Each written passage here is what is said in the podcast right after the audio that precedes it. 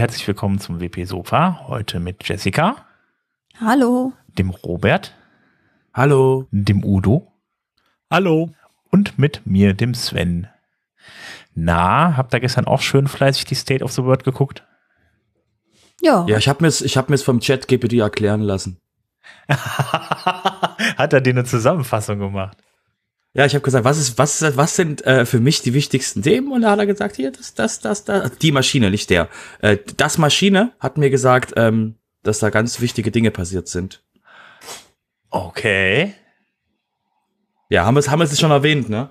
Ähm, ja, willkommen, willkommen beim JetGPT äh, Podcast, äh, wo wir über ähm, das die die das Net äh, ähm, Positive bei der Kernfusion reden und ähm, was so neue, Neues, Tolles in der Technologiebranche passiert ist und so ein bisschen WordPress-News noch.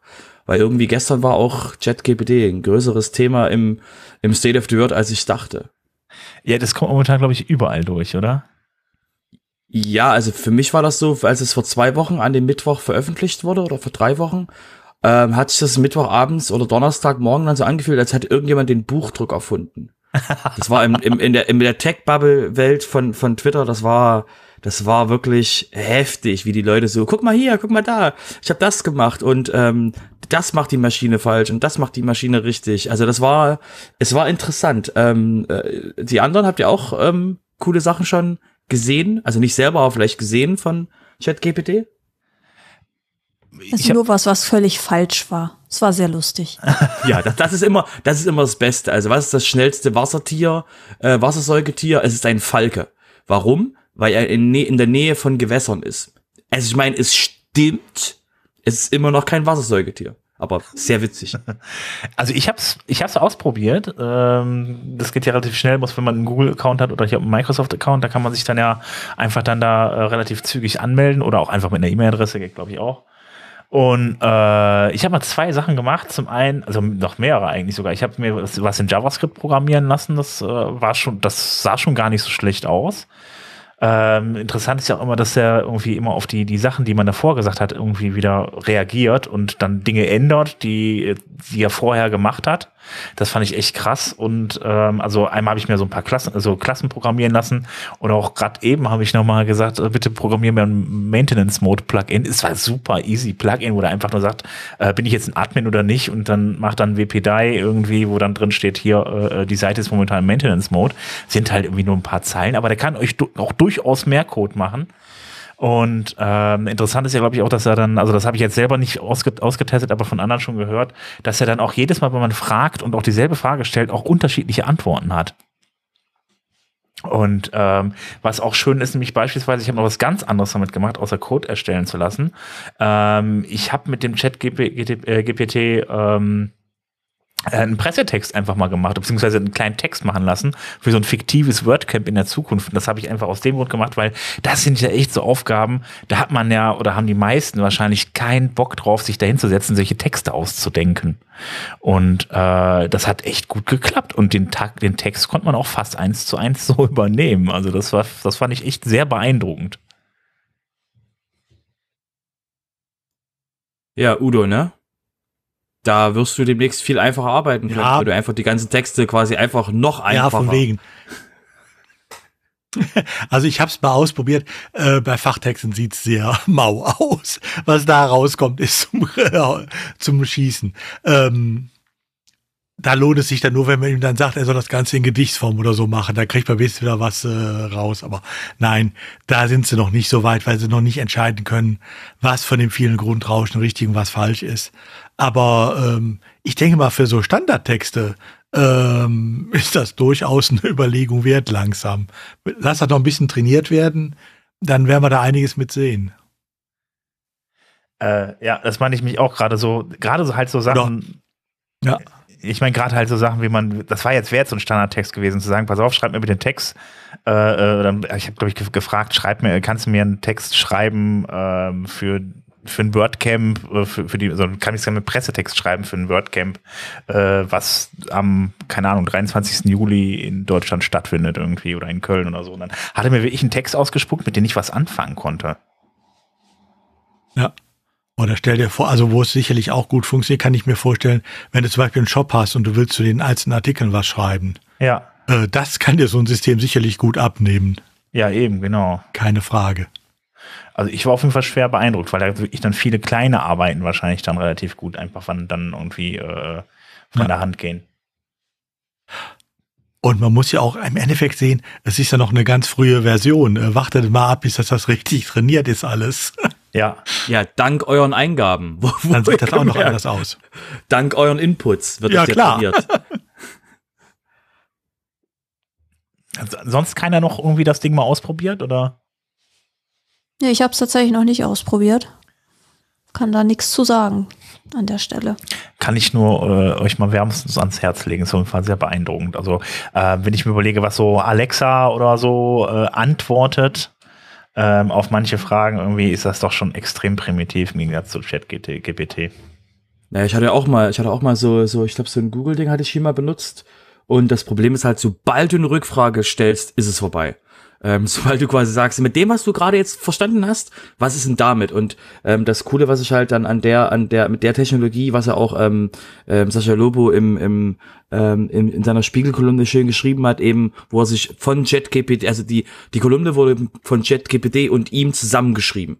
Und ähm, was, wenn du das halt weiter denkst und du denkst dir, okay, was ist, wenn quasi ähm, der Bot dich genauso gut kennt wie jetzt Google?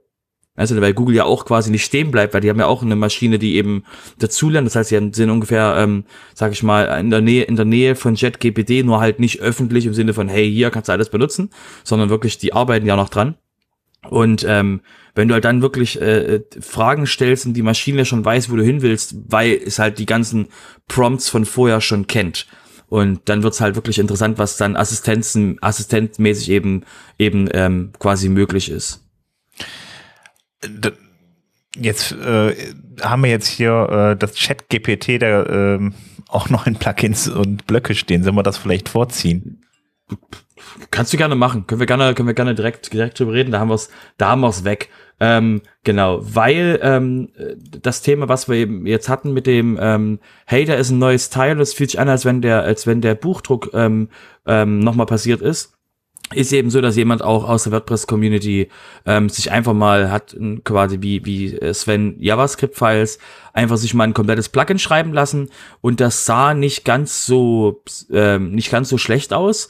Ähm, der, ich sag mal so, der, der Code-Aspekt vom, äh, von JetGPD ähm, ist es aktuell so, dass Stack Overflow es verboten hat, Antworten mit Hilfe von JetGPD zu erzeugen weil, das muss man auch nochmal dazu sagen, ähm, das Tool ist sehr von sich selbst überzeugt, wenn es Unrecht hat.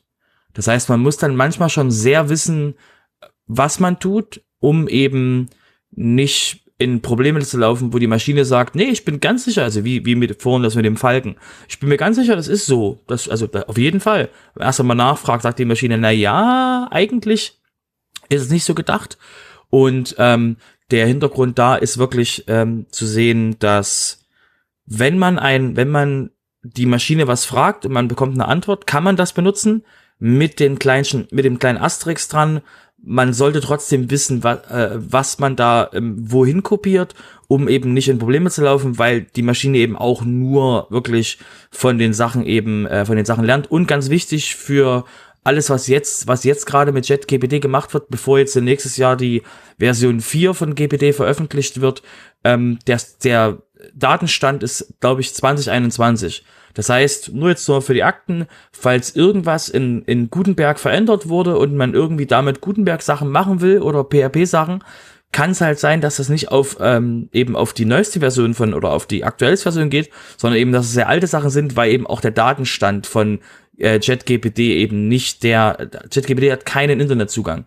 Es hat nur an, anhand von Daten gelernt. Das heißt, Leute können damit, können, können damit existierenden, laufenden Code schreiben, der für einfache Aufgaben und für einfache Fragen, wie es ja Udo gesagt hat, mit Fachtexten und sowas, äh, für einfache Sachen auf jeden Fall super. Sobald es quasi komplex wird oder in Form von Texten, sobald es irgendwie ähm, sobald es Leute direkt ansprechen soll, emotional und man wirklich ähm, ähm, Sachen herausheben will, das können, das kann der Bot Achtung, noch nicht. Wobei die Betonung wirklich auf noch liegt, ja. Ähm, ist halt sowieso so eine Sache halt eben bei den Sachen, die halt eben dann da vorgeschlagen werden oder ausgegeben, ausgegeben werden. Das Ding kann ja auch ganze Aufsätze schreiben irgendwie. Ähm, dass man die Sachen einfach nochmal kontrolliert. Also das ist nichts, was man jetzt einfach so nehmen kann, copy and paste und irgendwo reinpackt, sondern dann muss die Sachen auf jeden Fall mal durchchecken und das dann wirklich als Arbeitserleichterung nehmen, aber nicht, das ist nichts, noch nichts, was einem irgendwie dann Arbeit komplett abnimmt. Also äh, zumindest nicht zu 100 Prozent. Gut, schön, dass du, schön, dass du genau in diese Falle von mir gelaufen bist, Sven. Ich wollte genau, dass du dahin läufst. ähm, und zwar, ähm, jetzt muss ich aber ganz weit in meinem Gedächtnis kramen. Ähm, ich glaube, es war Intel, die vor, lass es mal 30 Jahren, 40 Jahren gewesen sind, ähm, in irgendeine Dokumentation eine, eine ähm, Implementierung einer API geschrieben haben. Diese ähm, in der Dokumentation mit einem so könnte man das machen, wurde von, ist, äh, war in unglaublich vielen Sachen einfach übernommen worden, weil warum soll ein Programmierer etwas programmieren, wenn Intel das irgendwo hinklatscht. Das Problem ist, dass Intel jetzt nicht so viel, es war, ich bin mir felsenfest sicher, das war, es war, es war Intel, ähm, die hatten quasi dann keine Detailtiefe dieser Implementierung gemacht im Sinne von Sicherheitssachen. Und damit war theoretisch, wenn ich jetzt, also das ist schon sehr lange her, ähm, war eine Sicherheitslücke in der Welt, die aus Dokumentation beruht, weil einfach jede Person abgeschrieben hat. Und damit quasi würde ich dir beantworten, Sven, wenn schon Programmierer für Implementierungen von, ich glaube, Netzwerk, Architektur, irgendwas war das, wenn schon Leute das nicht machen, die damit Geld verdienen, das zu machen, zu programmieren. Was denkst du, was der Rest der Welt machen wird, sobald das, sobald diese Möglichkeit für Leute in der, in, in, möglich ist? Das heißt, ja, das, was du jetzt gerade sagst, bitte mach das nicht. Ja, ja, ja, gut, klar. Das ist natürlich, äh, äh, da, man sollte es nicht kopieren. Das ist ja genauso wie bei Code und so weiter, den man sich dann. Ist ja nicht eine Sache. Copy and Paste gab es ja vorher auch schon. Ne? Nur, dass halt man jetzt dann mit so einer äh, AI dann halt eben schneller zum Ziel kommt, zu seinem Code, den man haben möchte. Ähm, was man dann draus macht, ne, ist natürlich noch eine ganz andere Sache. wenn die meisten Leute einfach stumpf sind, nicht einfach alles copy and pasten, ja, dann ist das halt so. Und ja gut, es ist ja auch nichts Neues, dass äh, sogar große Unternehmen äh, ähm, Dinge halt auch nicht sicher programmieren. Also ich meine, wo, wozu gibt's dann Sicherheitslücken, wo man dann regelmäßig wieder die Hände über den Kopf zusammenschlägt, wo man sagt, ja, hier äh, äh, hier SQL-Sicherheitslücken oder ähnliches irgendwie, die halt, oder Plaintext-Files auf Servern oder sowas, war ja auch noch relativ lange Thema und äh, ja, das machen auch große Firmen, ja. Nicht große Firmen, jeder. Also ja, ja, ich sage ja auch, ich sage ja auch, also weil du gerade explizit von großen Firmen sprachst. Okay, würde ich sagen, ähm, ja, äh, kommen wir mal zu WordPress, oder? Ja, wird auch mal Zeit, oder? Ja, würde ich auch sagen. Wenn sein muss. Wir sind ja eigentlich so ein WordPress-Podcast und äh, außer Glaube, ja. ich habe irgendwas verpasst und es ist jetzt der Chat-GPT-Podcast oder das Chat-GPT. ja, es war, auch, es war auch in der State of the World, also von daher, wir hatten einen Grund. ja, aber zum State of the World kommen wir gleich. Ähm, kommen wir erstmal zu Gutenberg 14.7. Die ist ja eigentlich schon eine gute Woche alt, die Version. Ja, ein bisschen über eine Woche. Ähm, und da gab es auch wieder so ein paar interessante Neuerungen. Und zwar, ähm, es gibt jetzt zum Beispiel eine farbliche Hervorhebung für Template-Parts und wiederverwendbare Blöcke in der Listenansicht. Also wenn ihr äh, verschiedene, wenn ihr die Listenansicht aufmacht und dann seht ihr alle auf der obersten Ebene, wenn es nicht ausgeklappt ist, alle, ja, entweder Template-Parts oder, oder wiederverwendbare Blöcke oder Gruppen, was ja der meiste, wahrscheinlich der größte Teil sein wird. Ähm, dann wird das jetzt so ein bisschen farblich hervorgehoben, einfach um diese besonderen Formen, wie jetzt eben ein Template-Part oder einen wiederverwendbaren Block, eben ähm, von, sage ich mal, Blöcken zu unterscheiden, die jetzt wirklich nur auf dieser Seite oder in diesem Beitrag vorhanden sind. Ach so. Ach so, das sind jetzt so, ah, okay, das wird also vom Prinzip her jetzt nicht als eigenes Element dargestellt, sondern sind einfach Farben, ist es, also ich sehe jetzt hier äh, äh, Pink oder sowas oder äh, Purple. Äh, auf jeden Fall ist das halt eben farblich einfach nur hervorgehoben, die komplette Gruppe dann. Also, Genau, da hast du das Icon ist quasi farblich hervorgehoben ja. und ähm, daran kann man halt besser erkennen, okay, das ist jetzt halt, das wird noch woanders verwendet und das, was bisher sonst immer schwarz war, also bisher oder halt sehr, sehr dunkle Farbe eben, ähm, das ist halt wirklich weiterhin nur auf dieser Seite oder Teil, nur Teil dieser Seite. Ist nur eine kleine Neuerung, aber sowas macht dann halt das Arbeiten ein bisschen einfacher, weil du das dann auch einfacher auseinanderhalten kannst. Ja, es ist wirklich nichts Großes. Ich meine, vom Prinzip her, der ganze List-View ist nichts Großes, aber es ist total hilfreich. Ne? Also, Absolut, also das ist auch äh, mit eins meiner liebsten Sachen und äh, wenn ich irgendwas mache, habe ich die List View eigentlich immer offen, weil's, weil ich sehr schnell genau dahin an diesen Block äh, rankommen kann, den ich gerade äh, brauche und haben möchte. Dann haben wir noch äh, eine andere interessante Sache und zwar sind die ähm, Block-Einstellungen, also in der Sidebar, da wo sich die meisten Einstellungen befinden, jetzt aufgeteilt worden in ähm, Einstellung und in Styling. Also man hat ähm, jetzt quasi zwei Tabs oben, wo es einmal wirklich nur um die visuellen Einstellungen geht und dann alle anderen Einstellungen. Weil, also wer sich jetzt in den letzten Versionen äh, damit befasst hat, wird gemerkt haben, so manche Blöcke, die haben einfach eine unendlich lange Liste, wo es einfach unglaublich unübersichtlich wird, je mehr Einstellungen da sind und je mehr Funktionalität diese Blöcke bieten. Zum einen natürlich Core-Blöcke, aber zum anderen dann auch eben ähm, zusätzliche Blöcke von anderen ähm, Entwicklern. Und damit kann man jetzt so ein bisschen, ja, ich sag mal, das besser verteilen und das auch logischer zusammenfassen, wenn es sich eben um ähm, visuelle Einstellungen handelt oder halt dann um andere Einstellungen die jetzt irgendwie die Funktionalität des Blocks eben beeinflussen. Ja, und dann gab es auf jeden Fall noch so ein paar weitere, äh, ja, wieder kleine Verbesserungen insgesamt. Und ja, jetzt nicht, nichts, sag ich mal, weltbewegendes. Die weltbewegenden Sachen, da würde ich ein bisschen vorgreifen, die kommen jetzt in der nächsten Version. Da ist gerade der Release Candidate schon veröffentlicht worden. Ich denke mal, das wird wahrscheinlich noch vor Weihnachten veröffentlicht, also nächste Woche, Mitte der Woche, kann man davon ausgehen. Und da sind dann so sehr spannende Sachen dabei, wie äh, ein Feld für Custom CSS im Site-Editor zum Beispiel. in welchem Editor? Im Site-Editor. Also kein Customizer mehr, sondern das wandert jetzt Ach. tatsächlich auch in den Site-Editor. Custom CSS, das ist ja äh, ein Segen.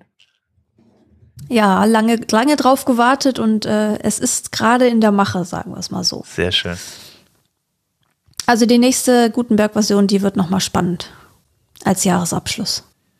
Auf jeden Fall mindestens zwei hilfreiche Dinge. Mhm. Gut, ähm, ja, dann war's das zu Gutenberg 14.7. Ja, wie gesagt, das ist äh, sehr übersichtlich diesmal. Wie gesagt, wenn ihr mehr äh, wissen wollt, der ganze Blogbeitrag ist natürlich auch wieder in den Show Notes ähm, auf dem Core-Blog. Und ja, da steht alles weitere drin. Okay, gut, dann komme ich mal äh, zu einer etwas anderen Sache. Es gibt ja nicht nur Gutenberg und Blöcke und so weiter, sondern es gibt ja auch noch unser wunderbares Performance-Team, was wir seit ungefähr einem Jahr haben. Und ähm, da gibt's jetzt eine ganz spannende Sache. Ähm, die haben nämlich ähm, SQ, die haben ein SQL Lite-Modul programmiert, äh, beziehungsweise äh, teilweise aus anderen Plugins übernommen und um und angepasst und äh, ja halt eben so gemacht, dass es dann auch dann später in den Core kommen kann.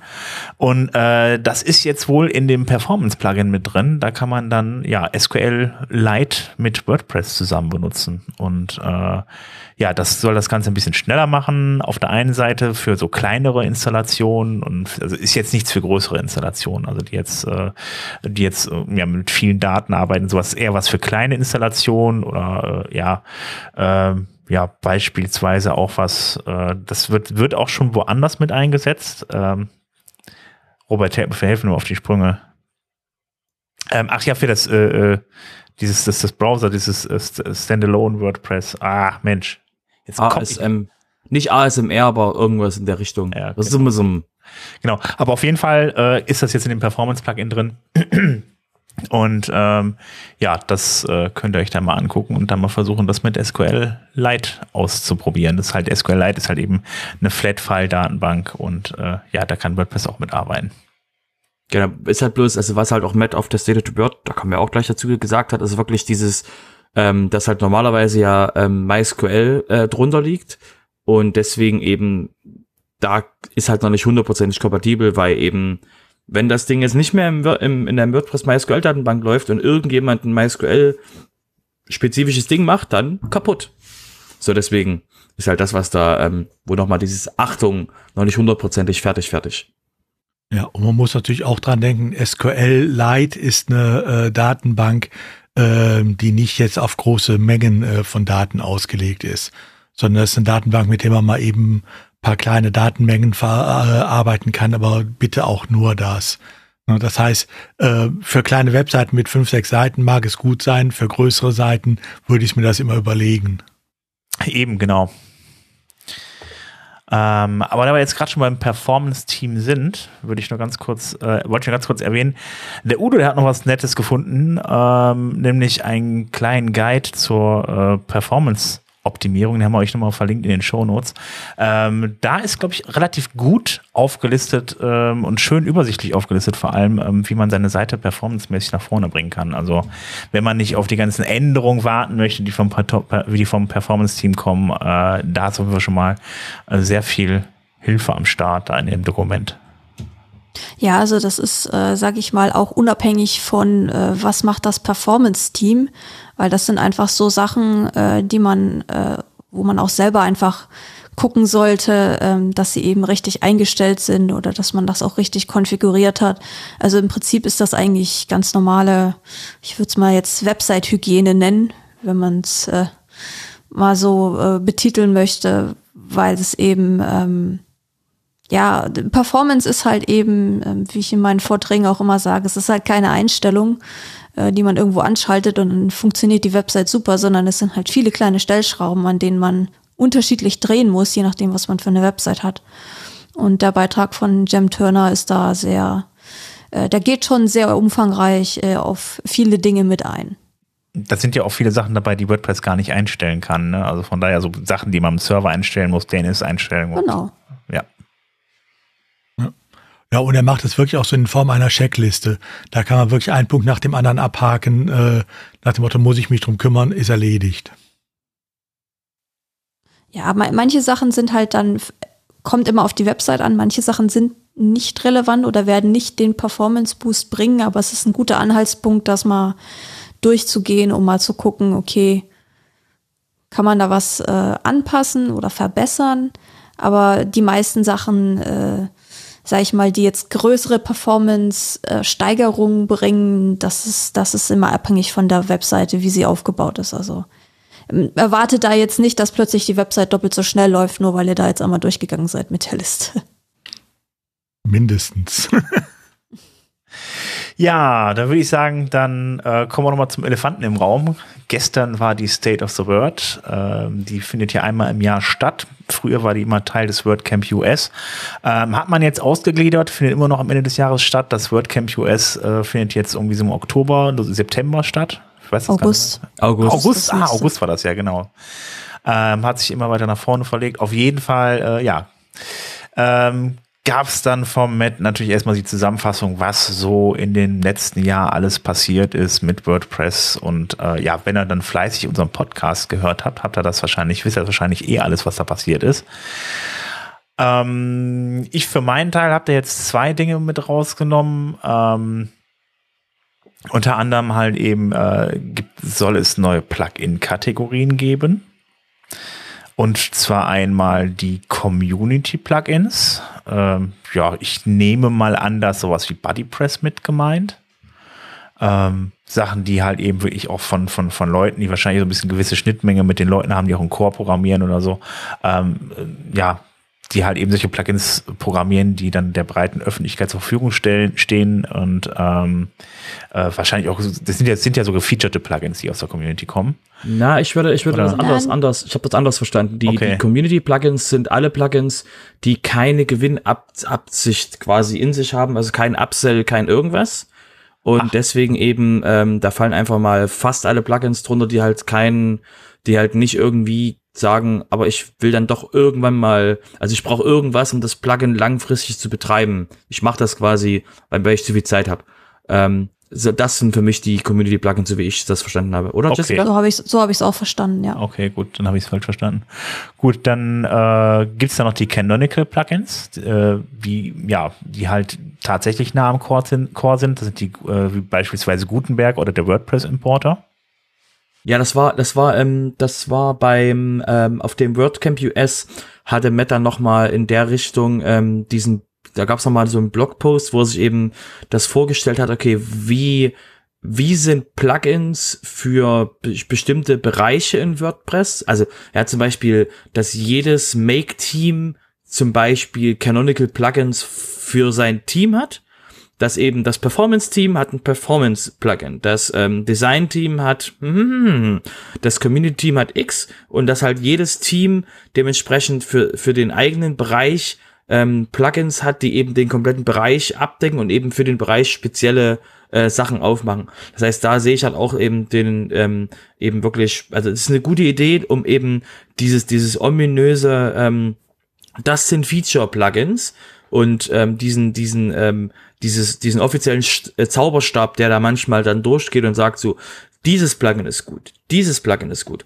Dass das eben zusammengefasst wird in, das sind Canonical Plugins für den Bereich, wo sie stehen, sind die eben die, ähm, die äh, einzig wahre ähm, Aktion, die da ist. Zum Beispiel, wenn wir jetzt an, angenommen mal ähm, jemand ist verunsichert und will ein Gutenberg-Plugin installieren, du gibst im, du gibst im WordPress, in WordPress-Plugin-Verzeichnis Gutenberg ein, dann kriegst du halt eine Menge Plugins angezeigt. Wenn du aber im Word, in der, in, im, im Plugin-Verzeichnis und dein Dashboard bei Gutenberg ein Plugin besonders gehighlightet siehst, nach dem Motto, das ist das Ding für den kompletten Gutenberg-Bereich, also für den Design-Bereich, das, was du eigentlich haben willst, dann ist es halt nochmal einfacher für die User zu unterscheiden, was ist das richtige Plugin, was sie eigentlich haben wollen. Ja, und dann äh, gibt es nochmal die kommerziellen Plugins. Ja, ne? Also, Überraschend, also was alle es dann sein Plugins, könnte. die irgendwie ein, ein Upsell haben oder Ja. eine Pro-Version oder so. Und da kam heute, heute Morgen habe ich es eben auf Twitter gesehen, der Autor von Contact Form 7 hat äh, sich die Plugin-Seite von Contact Form 7 angeguckt und festgestellt, dass auch sein Plugin als Commercial äh, identifiziert wurde. Ach, Und ich glaube, da muss man noch so ein bisschen Feintuning machen für Plugins, die an sich kostenfrei sind, die aber zusätzliche Add-ons haben, die kostenpflichtig sein können, die aber nicht unbedingt von demselben Entwickler sein müssen. Ja, ne? Ich glaube, da muss vielleicht noch ein bisschen nachgebessert werden. Ich bin mal gespannt, ob das auch mal bis zum Met durchdringt oder bis an die Verantwortlichen an der Stelle. Was macht Ähm. ein WooCommerce? Was steht denn bei WooCommerce drin? Ja, guck doch mal. Das würde mich auch interessieren. Ich habe das nur mit Contact Form 7 heute gesehen auf Twitter. Weil das ist ja, das ist ja eine spannende Frage. Wenn die Taxonomien schon live sind, dann ist ja die Frage, und? Es kommt. Na, wo steht's denn? Wo steht denn das? Müsste eigentlich relativ weit oben stehen. Nein, WooCommerce. nein, nein. Bei. WooCommerce steht's noch gar nicht. Hm.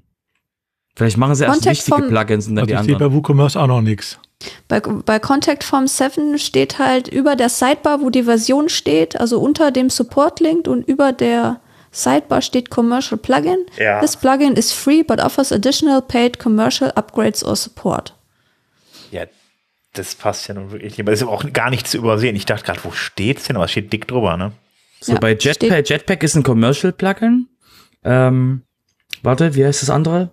Ähm, Hello Dolly ist wahrscheinlich auch ein Community. Oh, das brauche ich. Akismet ist auch als Äh, äh, Akismet. Commercial. Äh, Sehr schon. gut. Aber Hello Dolly müsste doch ein Community, da steht auch noch nichts dran, ist auch ein Community.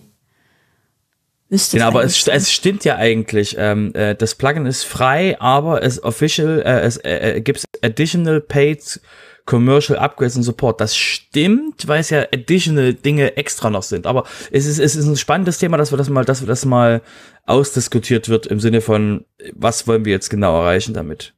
Ja, ist halt die Frage, irgendwie, ob das Plugin vielleicht selbst dann auch eine Gewinnabsicht hat oder was. Ich weiß nicht genau, wie man da irgendwie dann da die, die Trennung machen soll, weil ich meine, vom Prinzip her jedes Plugin, was irgendwie dann vielleicht ein paar Filter zur Verfügung stellt, das irgendwie vielleicht kommerzielle Dritte nutzen irgendwie, müsste ja dann kommerziell sein, wenn es so wie bei Contact Form 7 Nee, wem, gemacht wird. von, wer, wer macht denn, wer macht denn die extra Add-ons für, ähm, ist das von dem Autor selber? Soweit Nee. ich weiß nicht. Nee. Der Autor selber von Contact Form 7, der bietet das kostenfrei an. Deswegen hat er sich ja auch beschwert. Also, was heißt beschwert, aber er hat es halt auf Twitter eben gepostet. So, dass es halt auch, ich meine, in dem Tweet war auch gestanden, äh, warte, Ja, die Frage ist, wo man die Trennung macht, ne? Also die Trennung kommt man vielleicht dann machen, wenn man selber halt Upsells im Plugin anbietet. Genau, in, der schreibt selber ähm, der Takayuki Miyoshi, äh, it's free forever, no commercial upgrades. Ah, jetzt siehst du. So, also das Plugin an sich bleibt kostenfrei, aber wie gesagt, es können ja immer noch an, es gibt ja zusätzliche, es gibt ja andere Entwickler, die damit drauf aufbauen. Ich glaube, da muss man vielleicht noch so eine kleine Unterscheidung machen, so ist, sind Add-ons von dem Hauptentwickler oder sind das ja Third-Party-Add-ons im Prinzip? Was, äh, wer entscheidet denn, äh, was da wie eingeordnet wird? Weil es gibt ja viele Plugins, die haben das noch gar nicht. Also wenn ich hier BuddyPress angucke oder so, äh, das sind so, sind so Sachen, die, da steht gar nichts drüber. Also bei Äh, vielen. Ich denke, das, ich denke, das wird das Plugin-Team sein. Also, also nur mal alle, die sagen, ah, nicht Automatic. das Plugin-Team. Ähm, und ich denke, die werden, die werden das da machen. Also die Leute von Automatic haben trotzdem über die Systems Leute Zugriff auf die Datenbanken theoretisch, aber das ist halt quasi ähm, eben was, äh, was da, was ganz anderes, diese, diese Eingrenzung und die, ähm, die werden sich auch davor hüten, ähm, irgendwie ein, ein Automatic-Plugin anders zu bewerten. Deswegen, ähm, ja, es ist gut, dass wir drüber, dass, dass wir drüber reden, weil das wird halt auch in Zukunft Leute dann eben ähm, bei, der, bei der Entscheidung helfen, was sie installieren. Dafür ist es ja auch gedacht. Und deswegen ist es mit Connect 7 ein sehr schön, Ähm, sehr schöner hilft- Punkt. Hilft das wirklich dabei? Also diejenigen, die äh, ähm, Upsell, äh, Add-ons oder äh, sonstige Funktionalitäten äh, ähm, anbieten gegen Entgelt, die haben das bisher auch in den Text reingeschrieben. Das heißt, es war auch bisher schon frei sichtbar.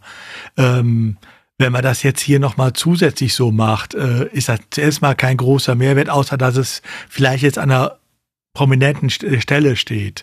Und an Ähm, einer einheitlichen Stelle. Ich denke steht. mal eher, äh, Und du kannst es filtern. ja, aber jetzt äh, bin ich bei ja, aber wenn ich berücksichtige, welcher Aufwand das ist, äh, das da oben äh, die ganzen äh, Plugins zu kategorisieren. Ähm, weil zum Beispiel Contact Form 7 kann ich ja nicht automatisiert äh, äh, sagen, äh, das äh, wird, kriegt jetzt den Tag Commercial, sondern das muss ja per Hand gemacht worden sein, äh, weil aus dem Text oder auch aus dem äh, sonstigen geht das ja nicht hervor. Ähm, wenn ich den Aufwand sehe, dann frage ich mich, warum wird dieser Aufwand gemacht und ob dann äh, das wirklich nur ist äh, zur Information, da ist, glaube ich, äh, der Mehrwert zu gering für diesen Aufwand. Das heißt, ich möchte nicht, äh, dage- ich würde nicht dagegen wetten, wenn mir einer sagt, äh, da ist für die Zukunft noch etwas mehr geplant. Ja, also wie gesagt, du hast ja den, den, den, der Vorteil, den ja auch Matt beim State erwähnt hat, ist eben, dass du im WordPress Backend schon die Sachen trennen kannst. Das heißt, du kannst, du brauchst kein Plugin zu installieren, was, äh, wenn du, wenn du zwei Plugins hast, die das gleiche machen, was ja im WordPress Backend auch schon mal vorkommen kann. Äh, wenn du zwei Plugins hast, die das gleiche machen Ja, von dem, was sie, was sie beschreiben. Und das eine ist ein Community-Plugin, wo jemand zu viel Zeit hat und irgendwie Zeit reinsteckt, das zu upgraden oder es braucht kein Upgrade, weil es einfach ähm, nicht großartig viel Wartungsaufwand ist und du hast dann ein Plugin, was ein kommerzielles Plugin ist. Dann hast du halt als ähm, Benutzer, der zum Beispiel äh, sagt, ich bezahle lieber jemanden und habe quasi Support, ähm, wirst du eher den, das kommerzielle Plugin nehmen vielleicht. Und das andere ist eben, dass du, dass du dann eben das, das Community-Plugin nimmst. Oder eben noch besser, und ich denke, das ist der Hauptpunkt, diese Canonical-Plugins. Wenn die quasi, quasi drei, wenn du was suchst, du hast einen Suchstring und du kriegst drei verschiedene Arten von Plugins angezeigt, hast du halt wirklich eine massive Informationsgewinn als Benutzer, der unbedarft ist bei diesen, bei diesen Plugins. Was für, ein, was für eine Art von, auf was lässt du dich ein? Bei den Commercial weißt du, ähm, du wirst voll gespammt. bei den Canonicals weißt du, die haben quasi den größtmöglichen Support seitens ähm, von WordPress selbst Und bei den Community-Dingern ist eben, du weißt, du wirst eben, du wirst eben jetzt nicht ähm, voll gespammt mit Upsells. Das heißt, das sind quasi Sachen, wo, den, wo der User jetzt ja schon Entscheidungen trifft auf Basis dieser drei Kategorien, würde ich mal sagen. Und die jetzt einfach umgesetzt für alles, was in WordPress ist, finde ich quasi eine zur Vereinheit, also zur Vereinfachung von dem, von dem Wust an Plugins, der dort ist, schon mal eine gute Hilfe. Und das könnte vielleicht zukünftig, vielleicht beim Upload, sagst du, was ist das für eine Art von Plugin, in welche Kategorie passe ich und dann liest das quasi nochmal jemand durch, der das freischaltet. Also zum Beispiel, das sind alles Möglichkeiten, die du hast, aber ähm, der, wir haben halt mehr Downloads, als wir Uploads haben in WordPress im Sinne von Plugins. Das heißt, wenn das einmal für ein Plugin gemacht wurde und das hängt jetzt quasi auf der Commercial-Schiene, dann wirst du es halt nur schwerlich auf die Community-Schiene kriegen. Und ähm, oder wenn wenn es ein Community Plugin ist und du machst Upsells drin, meldet das jemand, zack wird dein Filter auf Commercial geändert. Das heißt, das finde ich schon mal, also ich finde es für den User als Informationsgewinn zur, zur Entscheidungshilfe eigentlich eine schöne Idee. Darüber sind wir uns ja auch einig. Die Frage ist ja ähm, der Aufwand, der jetzt da gerade betrieben wird. Warum wird der in diesem Umfang betrieben? Ich meine, das könnte man an anderen Stellen äh, wahrscheinlich mit äh, noch größerem Gewinn auch betreiben.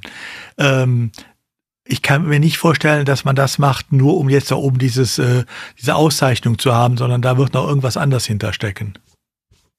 Ja, aber nimm mal, nimm mal trotzdem, wie gesagt, ähm, nimm die Philosophie nimm die Philosophie von WordPress mit der ähm, Majority of Users und für die Majority of Users ist das, was gerade im Plugin-Verzeichnis ist, mit dem hau dir das mal drauf und guck mal, wie viel Werbung es hier um die Ohren haut äh, bei bestimmten Plugins, weil das ist ja wirklich, also der Upsell-Bereich in WordPress ist ja manchmal ein bisschen spannend, wenn man so in, in, in normale Menschen-Backends geht ähm, also nicht in unsere, sondern die von normalen Usern. Und ähm, da ist ja wirklich der, der, das ein bisschen einzufangen ähm, und eben auch den Leuten, die so ähm, ähm, so massiv auf den Upsell gehen. Und das sind die Plugins, die wir, die wir nicht benutzen, die einfach im Plugin-Verzeichnis sind und von wirklichen normalen, unbedarften Usern einfach ausgewählt werden, um denen ein kleines bisschen Heads abzugeben und auch den Incentive für Leute zu haben, das freie, also die, die Community-Plugins zu pflegen, mit welchem Zeitaufwand auch immer, ähm, sehe ich schon als Gewinn eben auch abseits der, ähm, was ist da für ein großer Plan dahinter, weil, wie gesagt, die Eingrenzung ist halt wirklich die, diese Taxonomien, die da von Matt gesagt wurden, die sind halt wirklich sehr, also sind halt wirklich sinnvoll ähm, für den, für den, für den End-User, also in, in der Primär, in der Primäraussage. Dass da hinten raus noch was anderes fallen könnte, geschenkt, ja natürlich, kann passieren, aber der, der, der, der Primärnutzen für den User quasi in einem Jahr oder sowas, wirklich bei, bei, bei einem WordPress einfach sagen zu können, okay, ich brauche jetzt in, in, einen Blog, der das macht und dann, dann hast du quasi einen Blog, der ein Community-Plugin ist und einen Blog, der eben kommerziell ist.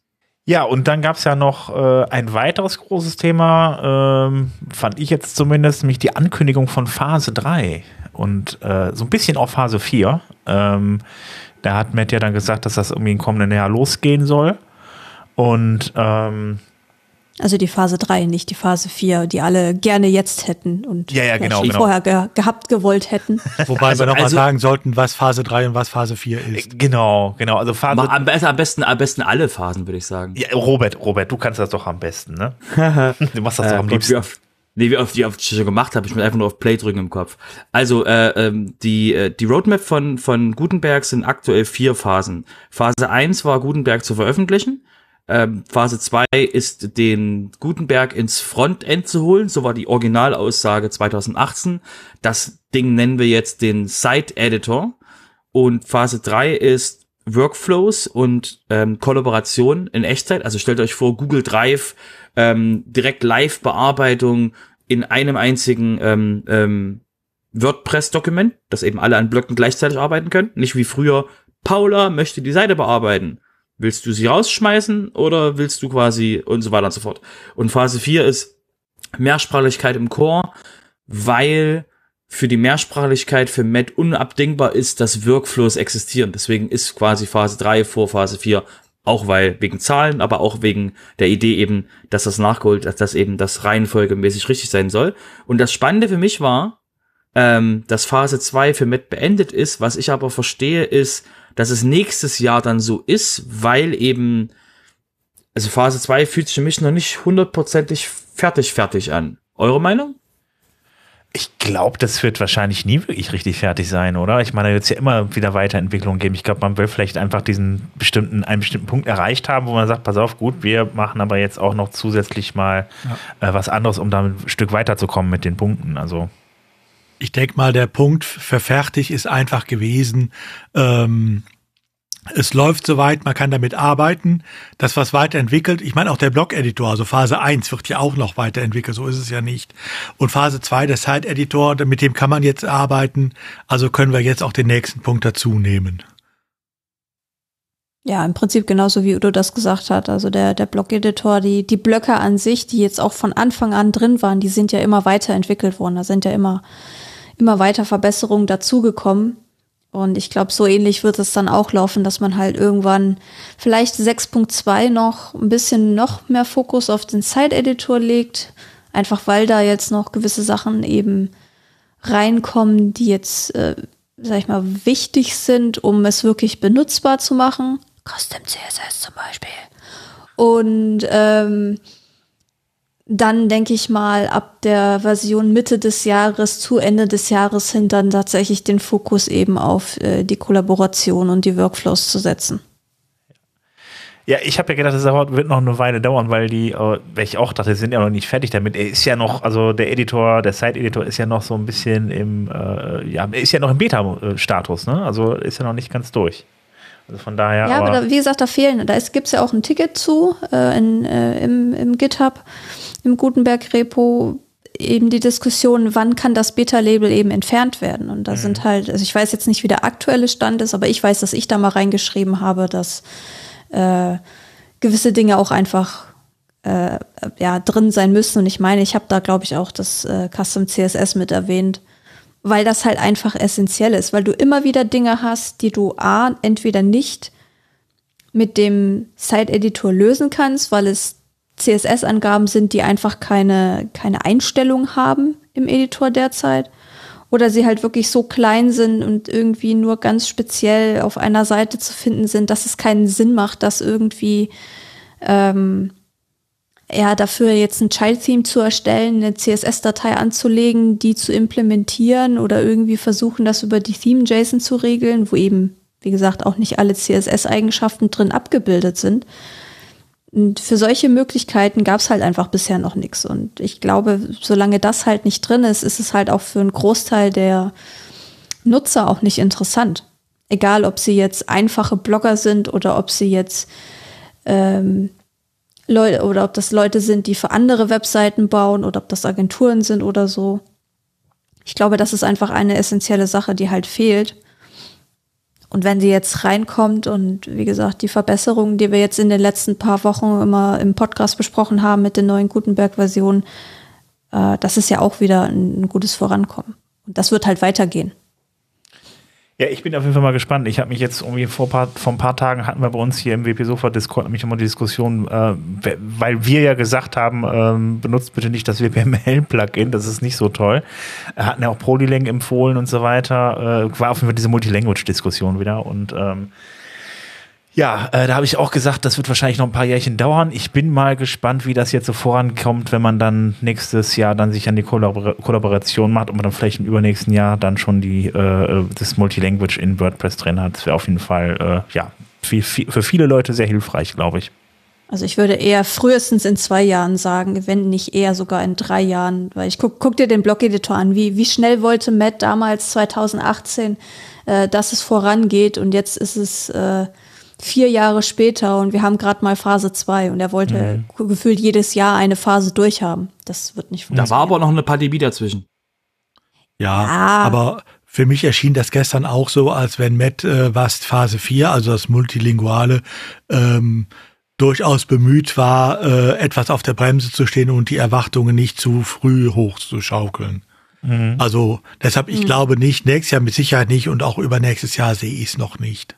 Also genau, wir machen, wir brauchen erstmal, also wenn, wenn Phase 3 dann nächstes Jahr wirklich angefangen wird, ne? fingers crossed, ähm, dann ist das schon mal so ein massiver Impact, der das tägliche Arbeiten von den Leuten verändert, die halt aktuell nicht wirklich in einem WordPress Backend, sondern die arbeiten in einem Google Drive oder irgendwo und packen dann das finale Ding darüber. Und die ganzen Workflows, die da kommen, das wirklich massiv quasi Plugins, die jetzt aktuell dafür benutzt werden, um richtige editoriale Workflows in WordPress abzubilden, wenn man das will, aber eben die Möglichkeit zu schaffen, Workflows zu haben, das ist mindestens ein bis zwei Jahre Arbeit, weil halt wirklich so viel Kleinigkeiten eben verändert werden müssen. Die Plugins müssen darauf reagieren. Das heißt, da ist so viel, so viel ähm, gänsephysischen coole Sachen, die da noch passieren werden, ähm, dass eben Mehrsprachigkeit auch für Matt immer noch, was hat er auch in der Q&A äh, ja auf dem WordCamp US sehr schön gesagt, als wieder die Frage kam, hey, und warum ist denn nicht quasi Mehrsprachigkeit wichtiger. Und er sagt, aber da, es braucht die Workflows. Und deswegen war es das gut, dass er das eben nochmal auf dem, jetzt auf dem ähm, State of the Word angekündigt hat, weil diese Q&A jetzt nicht jeder mitbekommen hat auf WordCamp US, weil diese wirklich eine sehr gute, ein sehr gutes Argument ist, warum die Reihenfolge so ist und warum das quasi, warum wir uns Zeit nehmen, dieses massive Ding der Workflows in WordPress zu integrieren um eben dann ähm, darauf hin aufzubauen mit der Mehrsprachigkeit. Deswegen ähm, auf jeden Fall bin ich auch ähm, zwei Jahre braucht Phase zwei, also meiner Meinung nach zwei. Weil du musst ja immer, du musst ja immer in State of the Words denken, ne?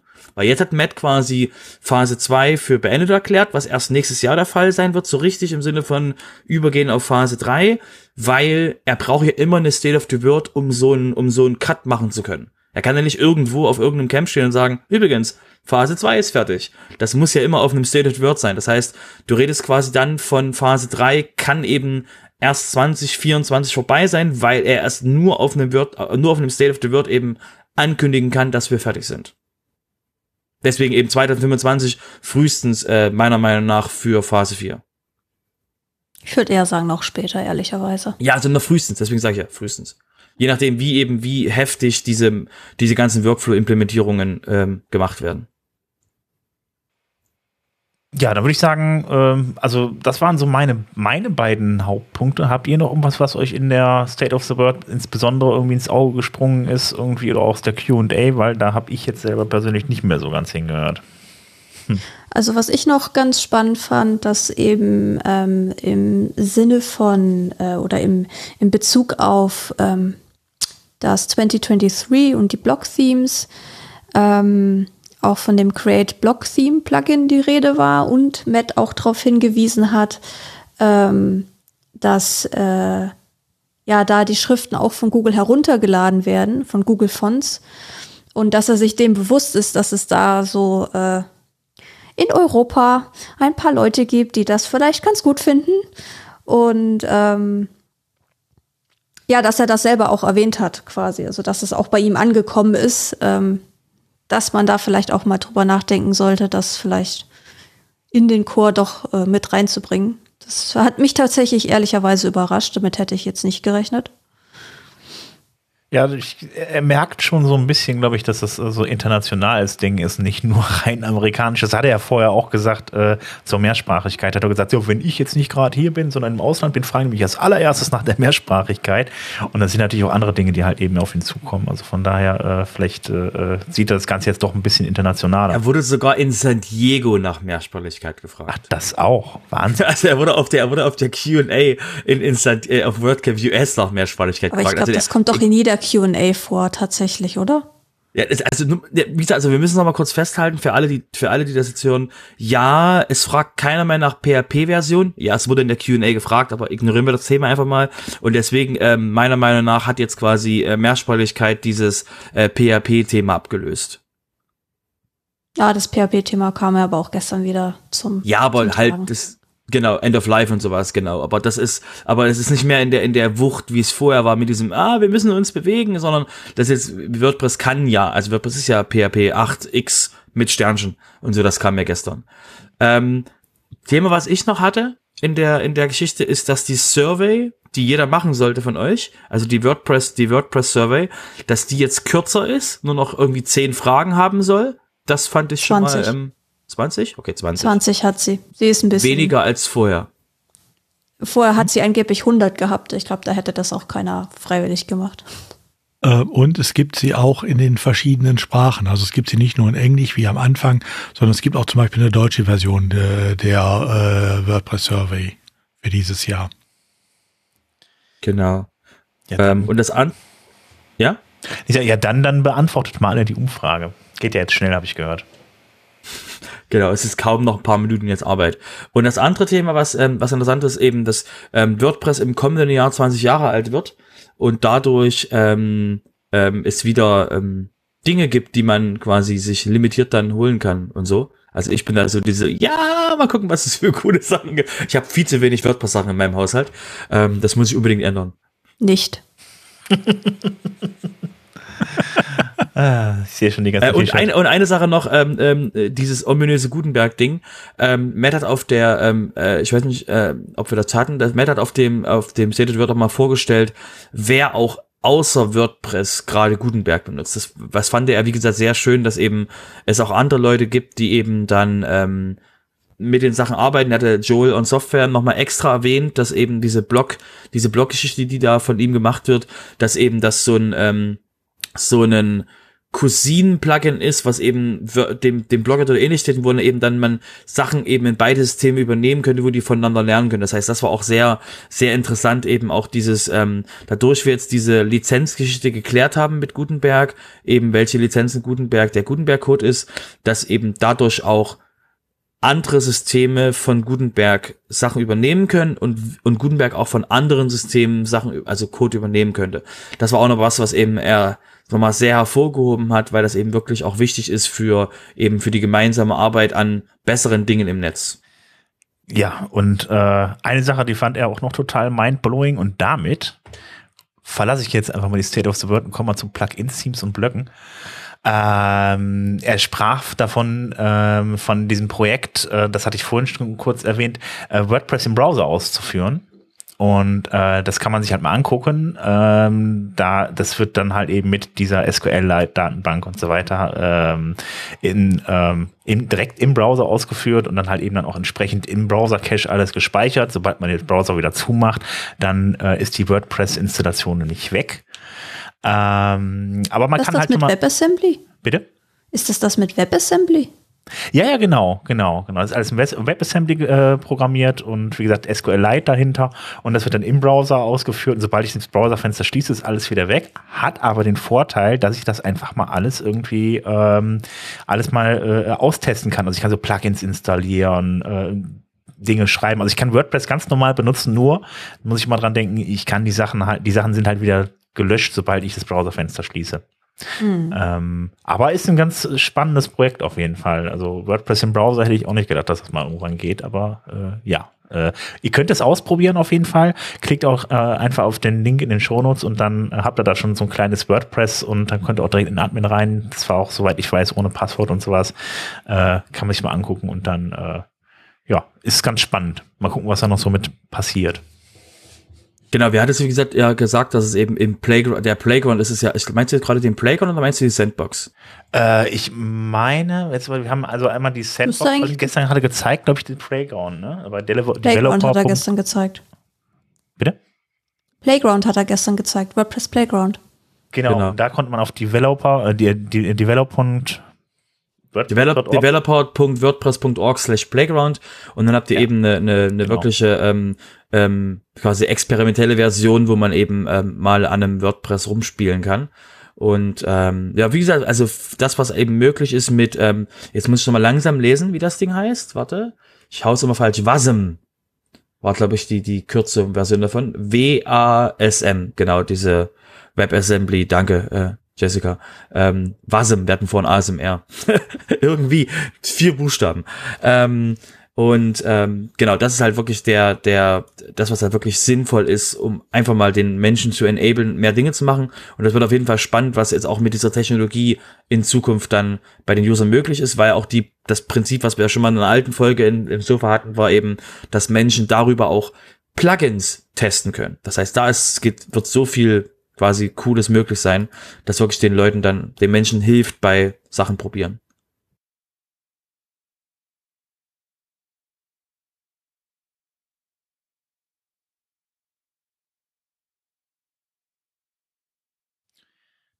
Ja, äh, ja, genau, probiert es einfach mal aus. Momentan kann man für keine Plugins installieren.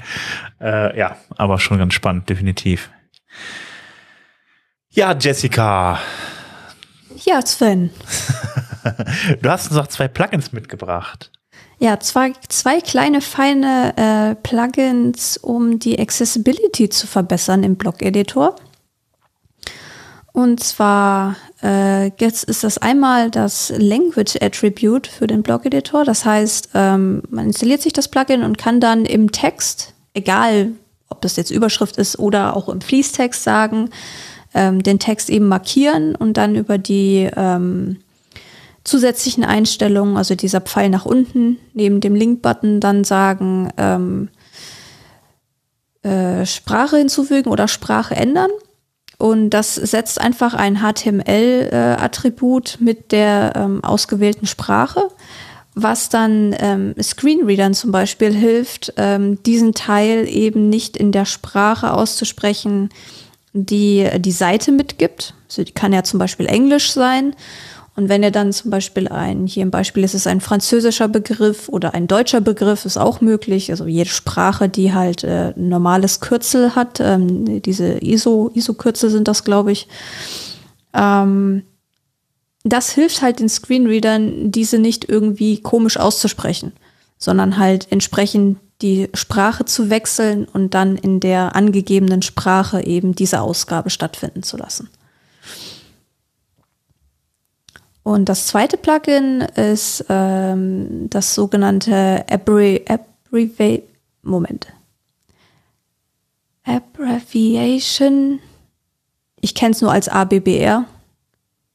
Der, das HTML-Tag. Ich weiß nicht, ob das dem einen oder anderen bekannt ist. ähm, äh, das ist auf jeden Fall ein sehr hilfreiches HTML-Tag, mit dem man eben Abkürzungen wie WASM oder ASMR oder WCAG oder was weiß ich was oder HTML oder PHP oder ja, ihr, ihr wisst, was ich meine. Ähm, dass man das quasi, die Abkürzung ähm, in diesen, ähm, in dieses Tag packt und dann dazu eine Beschreibung hinterlegt oder die ausgeschriebene Variante dieser Abkürzung. Und auch das ist hilfreich. Also zum einen ist das ein, ein visueller Hinweis tatsächlich, auch für jetzt nicht unbedingt für Screenreader. Also ähm, man kann da auch einen, einen eigenen, ähm, man, dann ist die, ähm, das ist visuell hervorgehoben ähm, durch, dadurch, dass es so ja, gepunktet unterstrichen ist. Allein einfach durch den Browser, weil es eben dieses spezielle HTML-Element ist. Und auch das kann man ähnlich wie das Language-Attribut ähm, jetzt auch im, als im Blog-Editor hinzufügen, weil es das tatsächlich bisher noch gar nicht gegeben hat. Ähm, und das sind halt so kleine Dinge, die ja jetzt vielleicht nicht den mega Impact haben, aber wenn man sie dann mal hat und wenn man weiß, dass es äh, das gibt und das damit funktioniert, dann ist das eigentlich schon eine ziemlich coole Sache. Wir wollen ja auch nicht vergessen, dass wir dann, äh, ich weiß gar nicht nochmal, Udo, welchem Jahr fängt, müssen wir das, müssen wir die Seiten, also die kommerziellen Seiten zumindest irgendwie äh, accessible, accessible sein? Ach, 25. das ist bis 25. Bis dahin haben wir noch viel Zeit. Also, wenn wir es so machen wie beim Datenschutz bei der DSGVO, reicht das, wenn wir Ende 2024 in zwei Jahren anfangen, leicht in Panik zu verfallen. Bis dahin haben wir Zeit. Ja gut, alles klar. Dann ist die Welt ja noch in Ordnung. Aber, aber wenn ihr schlau seid, dann beschäftigt ihr euch jetzt einfach schon damit, mit dem Thema Barrierefreiheit. Ja.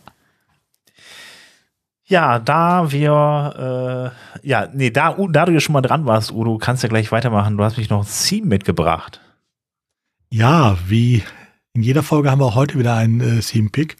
Ähm, diesmal ein Theme äh, mit dem ganz speziellen Zweck. Course heißt das. Ähm, ist ein Blog-Theme, äh, was aufbaut auf äh, Sensei LMS. Also es gibt ja einige ähm, Kurssysteme, wo man so Kursangebote mit äh, in WordPress äh, gut umsetzen kann. Ne? Moodle für WordPress sozusagen. Ähm, eins dieser Systeme, ähm, nicht unbedingt das bekannteste hier, aber von Automatic, ist Sensei äh, LMS. Und ähm, dafür gibt es jetzt zum Beispiel auch ein äh, neues äh, freies Theme, äh, mit dem man das gut umsetzen kann, äh, wo auch entsprechende Blöcke dabei sind, ähm, und wo dann mal wieder gezeigt wird, auch von Automatic, ja, ähm, man kann den Gutenberg-Editor sehr viel anpassen, ähm, wo man vorher gar nicht so dran gedacht hat. Also für alle, die mit LMS äh, äh, arbeiten, ähm, es ist zwar speziell für Sensor LMS geschrieben, aber ähm, wer mit einem anderen äh, Learning Management System arbeitet, äh, der kann durchaus auch äh, dieses Team sich mal angucken. Okay, ich finde es ja immer noch irgendwie, äh, ich, ich, ich habe so ein Learning Management System noch nie wirklich eingesetzt, ne? Also, aber ja, ich bastel gerade an einem. Ähm, es ist eigentlich ganz witzig gemacht und ähm, man kann, äh, äh, ja, also die Systeme, ich habe mir mehrere davon auch angeguckt und äh, sie sind eigentlich, also sie stehen äh, so ein äh, System wie Moodle, was äh, dafür ja eigentlich immer gelobt wird, inzwischen in nichts mehr nach. Ne?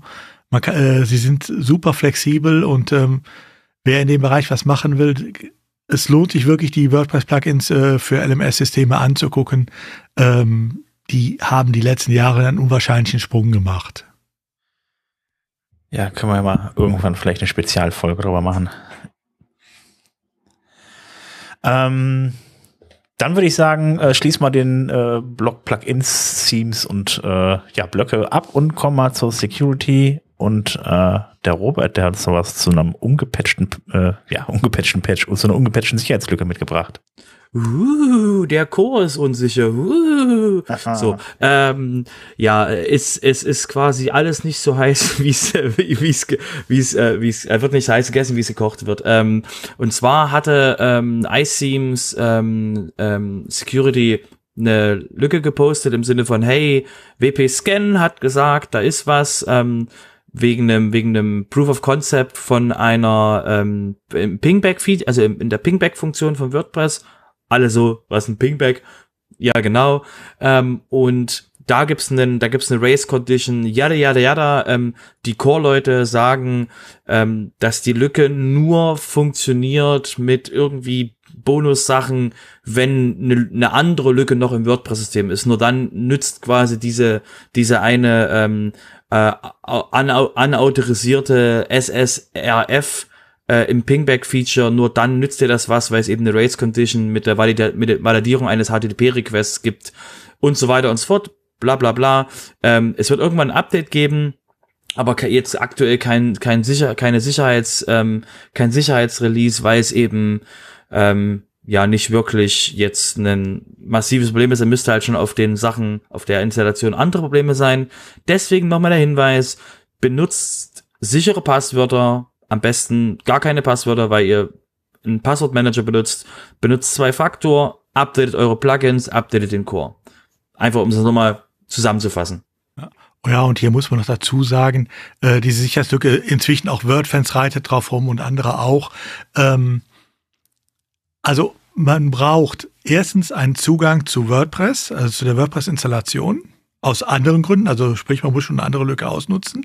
Man braucht zweitens Zugang zum DNS-Server für die Domain, wenn man auch da was ändern muss. Äh, und dann kann man äh, diese Race Condition so auslösen, ähm, dass sie, äh, dass man damit bestimmte Sachen machen kann. Ähm, ja, ne? Ähm, und wenn in China ein raser Kreis umfällt, kann sich hier das Wetter ändern. Also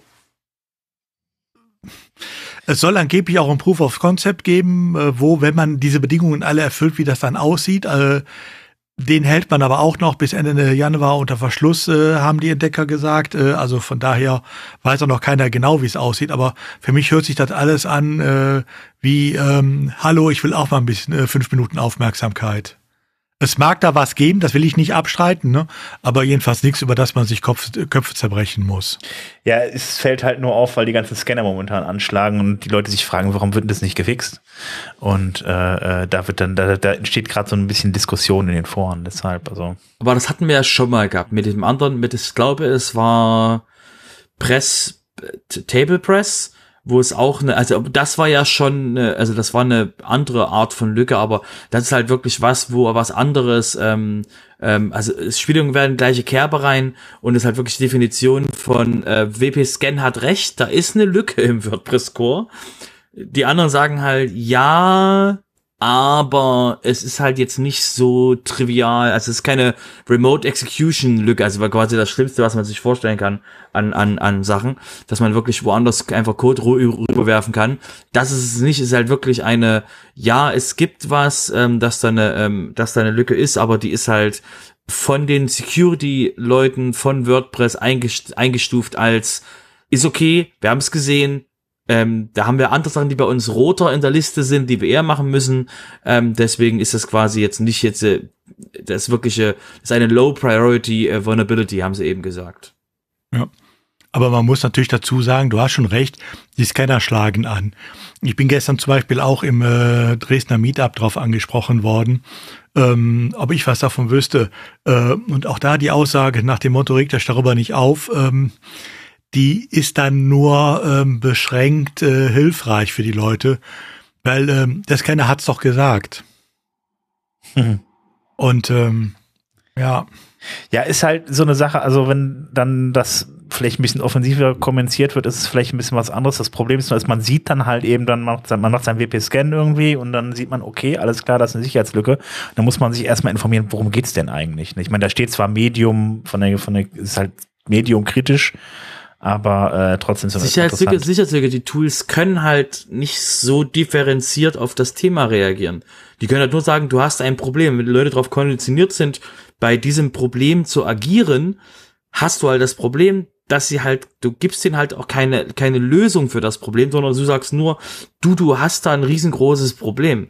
Und das ist halt auch immer das Problem, was du halt äh, im WordPress-Bereich hast, mit der unterschiedlichen Qualität der Menschen, die mit, die eine unterschiedliche Tiefe von Wissen haben, wirst du halt immer das Problem reinlaufen, dass halt die Leute, die den Sober-Podcast hören, wenn die ein Gespräch haben, da sagen die, ah ja, alles entspannt, Udo hat gesagt, ist fein. Ähm, und die anderen Leute, die halt dann eben suchen müssen, wo sie jetzt halt die richtigen, die richtigen, ähm, das, das richtige, ähm, den Impact dafür einschätzen können, weil der Impact ist halt das, was entscheidend ist und das ist halt manchmal komplizierter als zu sagen Medium, Low, High. Mhm. Ja. Wobei man jetzt auch dazu sagen muss, sollte irgendeiner jetzt immer noch in Sorge sein. Du hast ja eben schon gesagt, es ging über das Pingback-System. Das heißt, äh, Technik gesagt, es geht ja über die XML-RPC-Schnittstelle. Ähm, da die inzwischen aber kaum noch gebraucht wird, es sei denn, man würde das WordPress äh, ähm, äh, die WordPress-App zum Beispiel fürs Handy benutzen, für Android oder äh, iOS. Ähm, ansonsten wird die ja eigentlich so gut, so gut wie nichts mehr gebraucht. Äh, dann schaltet man die halt ab und dann ist, ist man auf alle Fälle sicher. Aber wie gesagt, es muss nicht sein. Ich würde sagen, äh, die Sicherheitslücke ist ja nicht kritisch. Machen wir mal mit anderen Dingen weiter. Wir kommen jetzt zur Community und äh, Jessica äh, erklärt uns jetzt mal, was der Blog-Editor in den Support-Foren macht. Er ist da jetzt. Ja, super, alles klar, gut. Weiter zum nächsten Thema. Nein. Ähm, ja, man hat äh, ein bisschen an den Support-Foren geschraubt und hat äh, hat dort ähm, ja den Blog-Editor eingefügt. Das heißt, wir haben jetzt so ein paar, also nicht in der kompletten Form, aber ich sag mal so eben um äh, so Sachen wie Listen, ähm, Code-Text, äh, ähm, Zitate, Bilder und solche Sachen, die halt durchaus äh, sinnvoll sind im im Support-Forum, dass die jetzt eben, ähnlich wie man es jetzt vom WordPress selber kennt, eben auch im Support-Forum dann eingesetzt werden können. Also da ist quasi ein, ein bisschen ein kastriertes Gutenberg dahinter, ähm, um eben den Tiny MCE dort abzulösen. Okay, dann verschwindet jetzt äh, letztendlich komplett der Tiny MCE. Ja, in äh, BB so, ist er damit auch weg. Ja, ich sag mal, alles hat seine Zeit irgendwo, ne? Äh, okay, ja gut, das war ja eine einfache Erklärung. Dann ja, äh, es ist auch nicht so viel zu erklären an der Stelle. okay, alles klar, Robert, dann leg mal los mit dem WP Community Collective.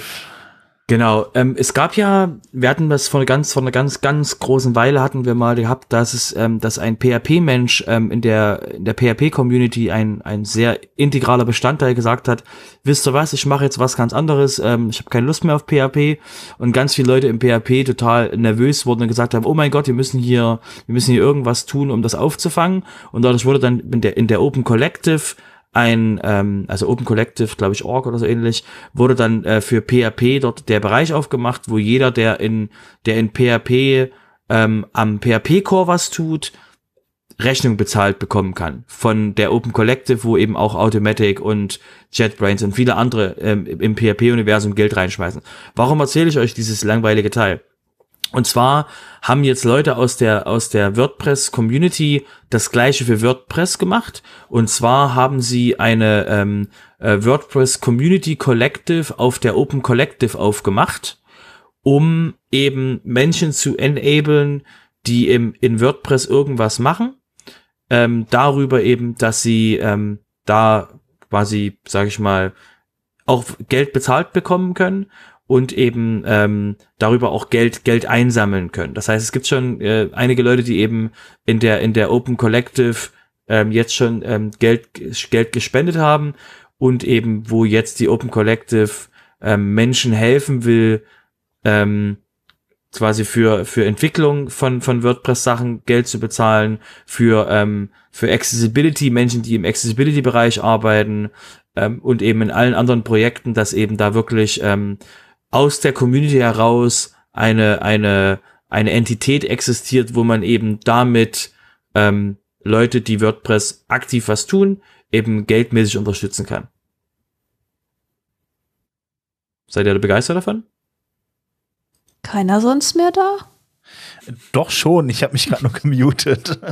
alles so, alles so, Hm, oh mein Gott. Schweigen. Was bedeutet das?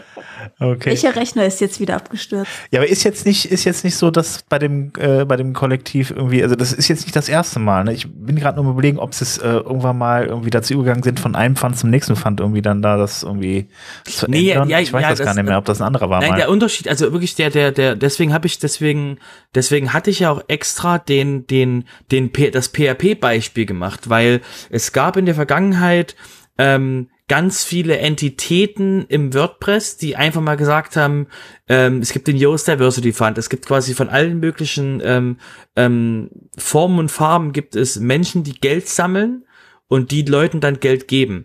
Die Open Collective ist quasi der, ähm, der einfachste Weg im Open Source Bereich, eine Entität zu finden, die quasi für dich dieses ganze Geld entgegennehmen und Geld verwalten und Geld zu Leuten schicken, ähm, Ding quasi als ähm, ganz zwischen als Software quasi einfach löst. Also du hast quasi eine, eine Seite, die eine, eine, eine vertrauenswürdige Entität ist und die haben schon mit dem Thema ähm, schon mal hier und da gearbeitet. Ähm, so sehr übrigens nur noch so als Beispiel für die Open Collective, dass die Open Collective gesagt hat, dass sie ab jetzt nur noch Projekte annehmen, die aktiv sind und die mindestens zwei Leute haben, die in dem Projekt aktiv arbeiten, weil sie eben auch Projekte haben, die dort reingeschmissen wurden als Geldeinnahme und wo die Maintainer dann quasi verschwunden sind oder eben keine Zeit mehr hatten oder irgendwas. Und deswegen ähm, ist die Open Collective schon ähm, quasi der, der große Name, wenn es darum geht, als große Community ein, quasi einen, einen großen Stein vor sich herzuschieben und ein Problem zu lösen, wo- womit eben im Open Source Bereich Leute finan finanziell unterstützt werden können. Und deswegen ist quasi das, äh, die Open Collective, seitdem es die jetzt seit ein paar Jahren gibt oder seit ein paar Jahren richtig so bekannt ist, ist es halt dementsprechend eigentlich die einfachste Art, das zu machen, weil du dann quasi jetzt nicht irgendwo dir eine Firma gründen musst oder eine Entität irgendwo haben musst, sondern du einfach dementsprechend dort die, die Open Collective genau für sowas eben ähm, benutzt, äh, benutzen kannst. Gut, dann ähm, ja, äh, gibt es dann noch nächstes Jahr ein weiteres WordCamp, deshalb Themenswitch. Ähm, das WordCamp EU in Athen. Jessica, Ja, der Call for Speakers ist jetzt, äh, ich glaube, gestern sogar erst veröffentlicht worden. Also ganz frisch. Äh, man kann sich jetzt dafür bewerben. Ähm, Die Themenaufteilung ist tatsächlich wie im letzten Jahr. So Tag 1 soll sich um WordPress Now drehen, also alles, was jetzt aktuell ist. Und am Tag 2 soll es um WordPress Tomorrow gehen, also wie kann WordPress in der Zukunft aussehen oder solche Geschichten.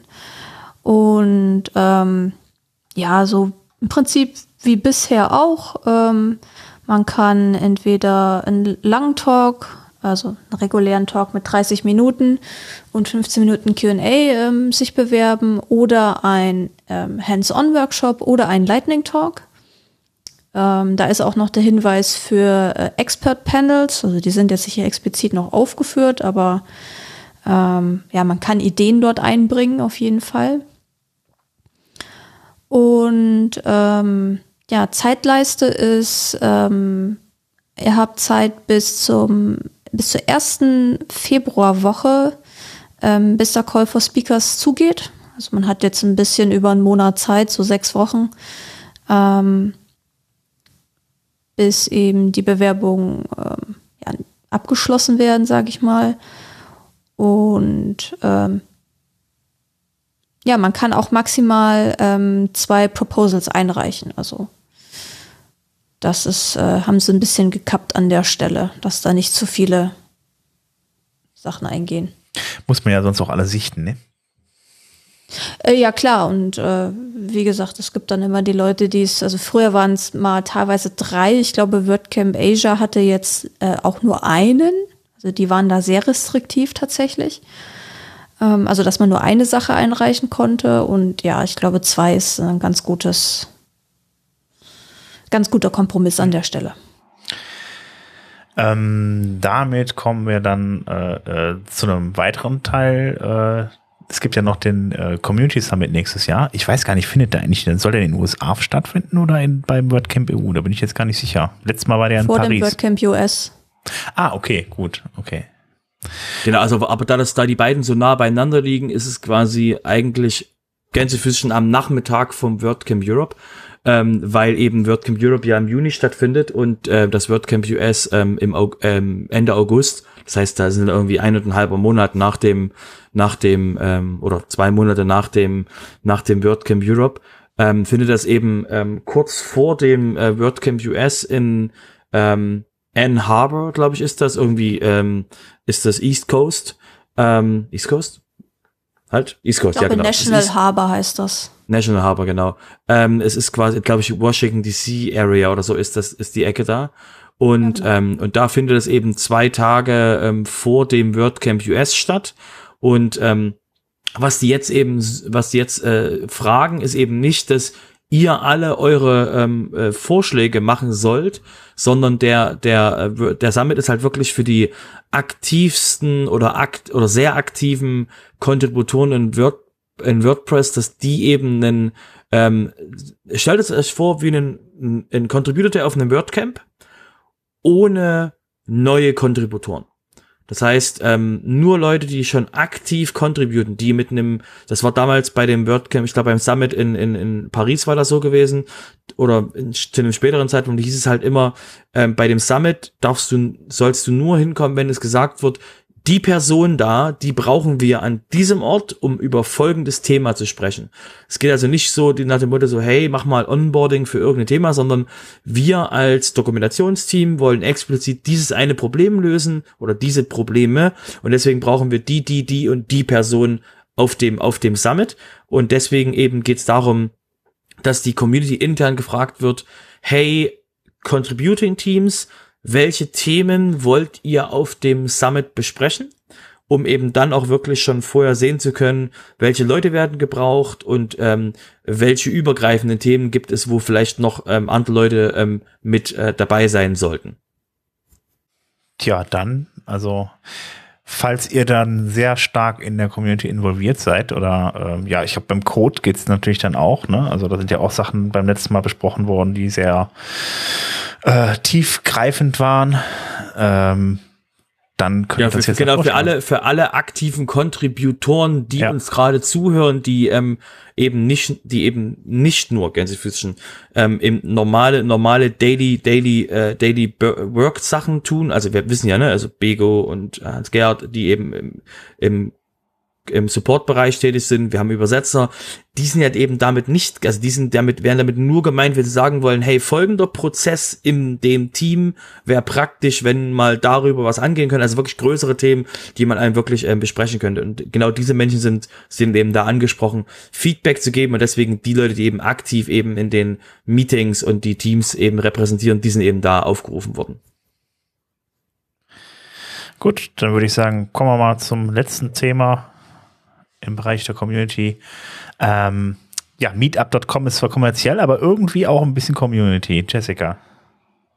Ja, über das, über meetup.com lauf, laufen ja alle ähm, ja, Meetup, alle WordPress-Meetups. Also jeder, jedes Meetup kriegt da ja seinen eigenen äh, Account quasi und wo, wo man es auch dann auch die ähm, Veranstaltung einstellen kann und so weiter und so fort, um halt eben mit der lokalen Community in Kontakt zu bleiben.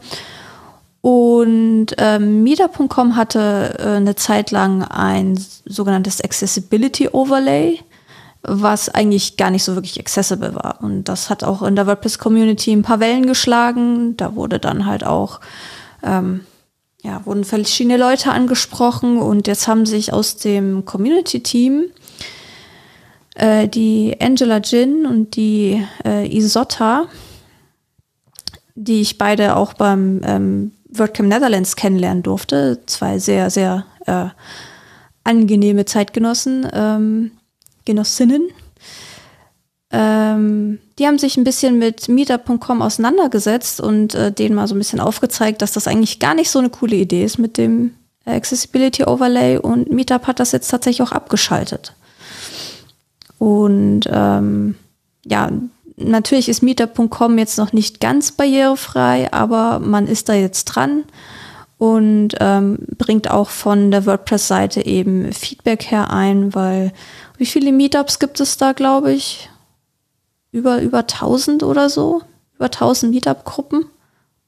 Ja, Auf jeden Fall sind es sehr, sehr viele. Ähm, was ist denn eigentlich ein Accessi Accessibility Overlay? Das klingt ja eigentlich erstmal positiv, so Accessibility Overlay oder äh, was ist das? Naja, das ist wie, wie ein Cookie-Banner, nur halt für Accessibility. Aber es ist halt genauso wie ein Cookie-Banner oder wie die meisten Cookie-Banner sind sie halt nicht accessible, weil halt Overlays immer doof sind. Um es jetzt mal sehr vereinfacht darzustellen.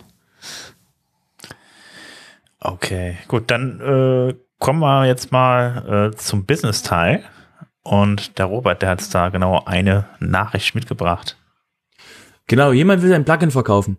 Ähm, und zwar hatte der ähm, der Entwickler von ähm, der, ähm, ich komme jetzt gerade nicht auf seinen Namen, Corton, glaube ich, heißt er. Ähm, Danny, Danny van Corton. Ähm, der hat ähm, in, einem, in einem Beitrag auf Hacker News einfach mal so fallen lassen. Ach übrigens, ich würde, wenn jemand fragt, ähm, Mailchimp äh, für WordPress ähm, verkaufen.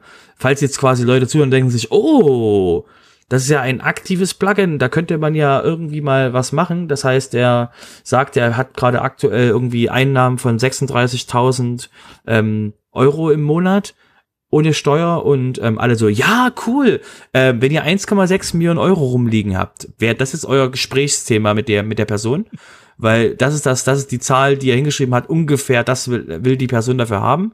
Und ähm, falls euch, also alles andere ist schon geklärt, also ich will euch das quasi jetzt als Pitch verkaufen, ne? Also der sagt quasi, ähm, der hat zwei Entwickler, die da irgendwie pro Monat irgendwie ein Tausender kosten, als Freelancer dran arbeiten und ähm, der selber braucht irgendwie vier, vier Stunden die Woche. Also ihr seht schon, passives Einkommen. Dieser Mensch hat's geschafft. Wenn ihr also jetzt 1,6 Millionen Euro rumliegen habt, dann könnt ihr auch passives Einkommen von diesem Plugin kriegen. Ähm, und ähm, das war auch genau derjenige, der ähm, 2021 dieses ähm, Ich möchte meinen CO2-Fußabdruck äh, verringern, deswegen packe ich in meinem eigenen Plugin was anders und mache halt quasi mal, ich glaube es waren 20 Kilobyte oder irgend sowas.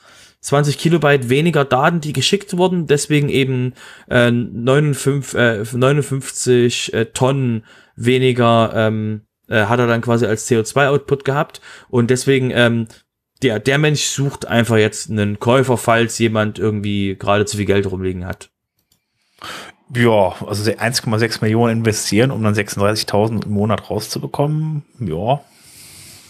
Na, wie gesagt, du kannst ja, du kannst ja mehr als vier Stunden als er arbeiten, dann kannst du quasi noch mehr rausholen eigentlich, weißt, wenn du dich, also wenn du das Potenzial siehst.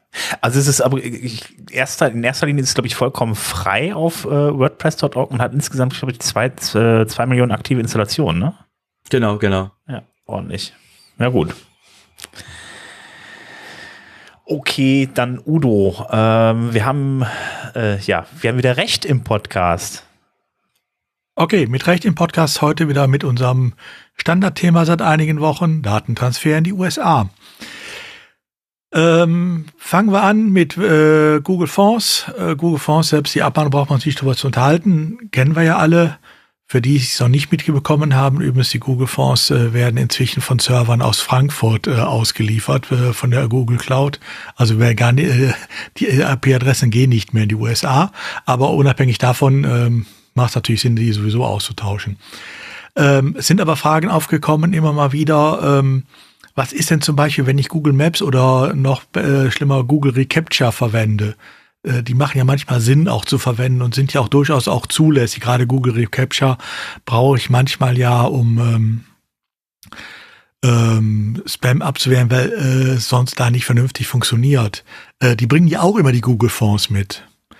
Ähm, da dann nur der Hinweis, ähm, wenn ich Google Recapture zum Beispiel benutze, ähm, berechtigterweise benutze, das kann einfach zum Beispiel ein berechtigtes Interesse sein, äh, daran, dass man äh, äh, Formular, äh, wo ich, dass ich damit schütze, nicht mit Spam zugemeldet wird und damit nicht mehr funktionsfähig ist, dann umfasst dieses berechtigte Interesse die gesamte Nutzung von äh, Google Recapture und damit auch den Einsatz der äh, Google Fonds, die da drin sind. Also da muss man sich da nicht getrennt Sorgen drüber machen. Das nur für die, ähm, die da Bedenken haben. Äh, Gleiche gilt übrigens auch für Google Maps, wenn man da mal eine Anwendung findet, äh, die datenrechtlich unproblematisch ist. Ähm, wo das Thema mit dem Datenausfall in die USA jetzt wieder aufgeschlagen äh, ist, ist aber noch ein anderer äh, äh, Fall. Ähm, eigentlich sogar ein Fall jenseits äh, des WordPress-Universums, wo wir uns sogar die Hände reiben können, weil das würde bei uns so nicht auftreffen. Shopify. Ähm, einige kennen Shopify vielleicht, äh, da kann man so äh, Webshops einrichten, äh, die werden zentral von Shopify gehostet und über äh, amerikanische CDNs ausgeliefert. Ähm, da gibt es tatsächlich hier in Deutschland Landesdatenschutzaufsichten, äh, die inzwischen äh, sagen, das ist unzulässig und auch entsprechende Untersagungsbescheide auch an gut gehende Shops rausgeschickt haben. Äh, und Shopify lässt halt seine Betreiber in Deutschland da auch ziemlich im Regen stehen. Äh, sprich, äh, sie geben keine vernünftigen Auskünfte und ändern auch nichts. Ähm, also von daher, wir sind ja schließlich beim WordPress ähm, äh, Podcast. Ne? Wenn ihr einen Shop aufbauen wollt, Nehmt euch das bekannte Plugin dafür, was es für WordPress gibt, um das zu erweitern. Macht euch einen schönen WooCommerce-Shop, der ist auf eurem eigenen Server gehostet. Ihr bleibt Herr eurer Daten und habt diese Probleme alle nicht und braucht nicht zu befürchten, dass ihr kurz vorm Weihnachtsgeschäft eine Untersagung äh, durch den Landesdatenschutz auf sich bekommt. Ja, das wäre ja ärgerlich. Ja, ne? Das war ein klasse Timing in dem Fall. Ja. Also es kam irgendwann Ende Oktober, Anfang November wohl, aber damit war natürlich äh, für diesen Shop ähm, das Weihnachtsgeschäft gelaufen. Ja. Ja, ich mich wundert nur, dass um Recapture und sowas ja. Google Maps halt jetzt so nicht das Problem darstellen. Wahrscheinlich muss ich dann vorher eh einwilligen, ne? Ja, beziehungsweise Recapture, äh, ich kann ja Recapture äh, auch äh, datenschutzrechtskonform einsetzen, einfach aufgrund meines berechtigten Interesse daran, dass äh, die Integrität meines Formulars, meines Datensystems da gewahrt bleibt. Ich muss ja nicht Spam dulden äh, äh ohne Gegenwehr. Okay. Aber und es gibt im Moment keine effektivere Gegenwehr als äh, Recapture. Und wenn da dann halt, deshalb ist halt gerechtfertigt ein unterberechtigtes Interesse und ähm, dann gilt das in der Form, wie es da ist. Und in dem Fall hätte ich dann tatsächlich für Google Fonds, weil die kann ich nicht ausschalten in dem Bereich dann, äh, würde das dann mitgelten. Ne, deshalb in dem Bereich gerade Google Recapture brauche ich keine Sorgen zu haben. Okay, das äh, wundert mich jetzt ein bisschen, aber okay, gut, das kann man wann anders nochmal ausführen.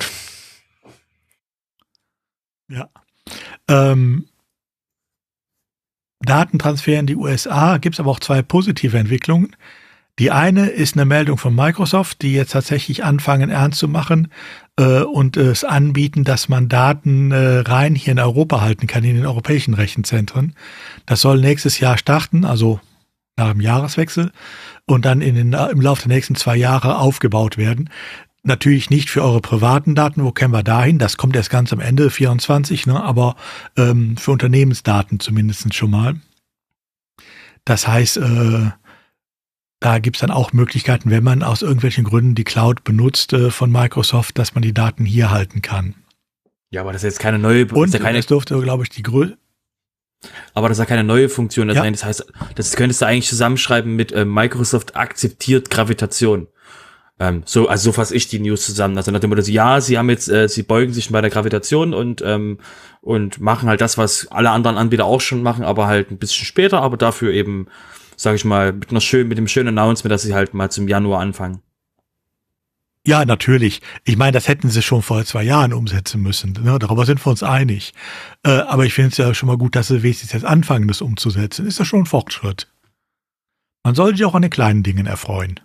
Hm. Ähm, ich meine, ich würde die Cloud trotzdem die nächste Zeit noch nicht benutzen, bis das es vollständig umgesetzt ist. aber gut.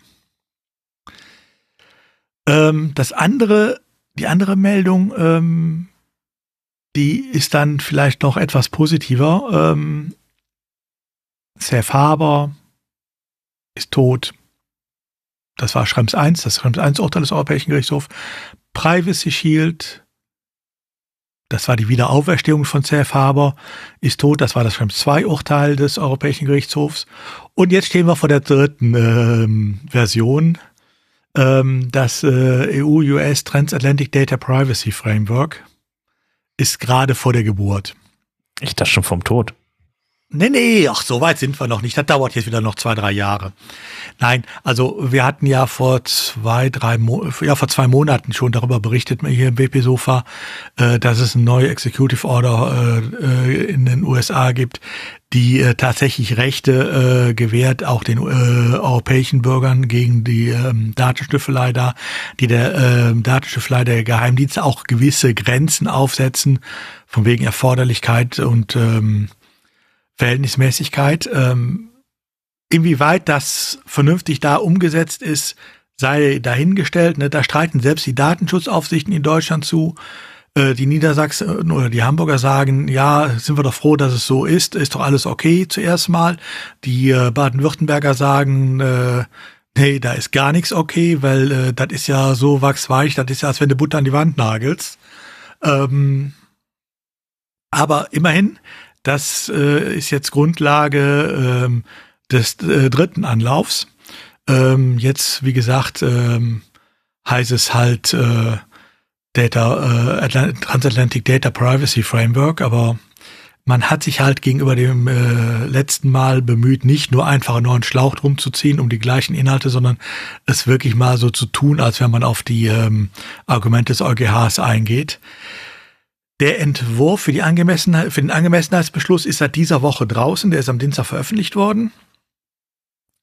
Ähm, das geht jetzt natürlich noch in die Anhörung rein. Da dürfen jetzt alle die noch Stellung zu nehmen, die nachher nicht mitentscheiden. Also die Datenschützer, das EU-Parlament, die Mitgliedsländer. Ähm, bis zum Angemessenheitsbeschluss durch die EU-Kommission wird es also noch verdauern. Das wird irgendwann im Frühjahr der Fall sein. Aber da ist ein Ende in Sicht, dass dann äh, diese US-Geschichte zuerst mal wieder für ein paar Jahre äh, erledigt ist. Ob das dann auf Dauer hält, Mal wir sehen. Ja, ich äh, muss ganz ehrlich sagen, deine Formulierung war ja schon wieder zu schön, einfach äh, nach dem Motto, man tut so, als ob man auf die Vorwürfe der Gerichte eingeht. Ähm, ja gut, ich bin gespannt, wie lange es hält. Ja, mehr, wenn man ehrlich ist, mehr ist es ja nicht. Mehr ist nicht, was in der Executive Order drin steht.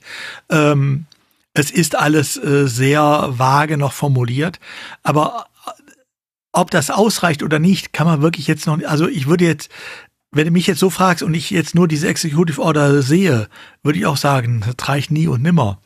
Andersrum äh, ist auch eine Frage, wie wird's nachher gelebt? Äh, wenn es tatsächlich so umgesetzt wird, wie äh, man versprochen hat oder angekündigt hat, es umzusetzen, könnte es reichen. Also das muss man sehen. Ähm, ich habe da meine Bedenken, ja, klar, gebe ich zu. Ähm, und äh, ich würde auch nicht darauf wetten, äh, dass es durchgeht äh, im dritten Anlauf beim EuGH dann. Aber ähm, das werden wir sehen. Äh, da ist es jetzt noch zu früh. Also die Glaskugel ist da noch etwas trübe. ähm, es, aber so oder so, es heißt ja erstmal wieder für ein paar Jahre gibt es halt eine Sicherheit, dass ich die Probleme nicht mehr habe. Und das betrifft ja viele Sachen. Ne? Ähm, das betrifft ja jetzt nicht so Sachen wie Google Fonds und so, das ist ja eher läppig. Äh, die, wer die benutzt, hat eh andere Probleme. Ähm, das betrifft ja auch alle CDN-Nutzen, das betrifft viele, die Newsletter über Mailchimp oder sowas betreiben und so weiter. Da gibt's ja jede Menge Sachen. Ähm, und wenn da wieder alles ein bisschen Ruhe reinkommt, denke ich mal, soll uns das allen recht sein. Ja. Dann kommen wir zum Tellerrand und der Udo hat den auch fast komplett besetzt. Ähm, ja, wir hatten ja gerade schon mal Google. Jetzt kommen wir mal Google zu seiner Hauptfunktion oder einer seiner beiden Hauptfunktionen, äh, neben dem Verkauf, neben der Ausschlachtung von Daten, hm, die Suchmaschine. Ähm, zum einen mal gibt es äh, da ein neues Update, das äh, Helpful Content Update, was gerade ausgerollt wird, und zwar weltweit, auch hier in Deutschland, ähm, mit dem man wieder versucht, Spamlinks äh, einzufangen und äh, mehr auch äh, auf die Expertise setzen will. Ähm, also mal sehen, wie weit es äh, Auswirkungen hat. Ich kann es im Moment auch noch nicht abschätzen. Äh, es ist diese Woche erst richtig angelaufen. Ähm, warten wir mal ab, wer aber die nächsten ein, zwei Wochen da Ausschläge sieht bei seiner äh, Sichtbarkeit seiner Webseiten.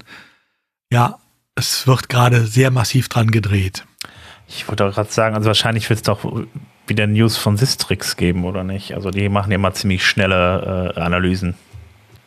Ja, aber es muss ja zuerst mal ausgerollt sein, bevor man eine vernünftige Analyse machen kann.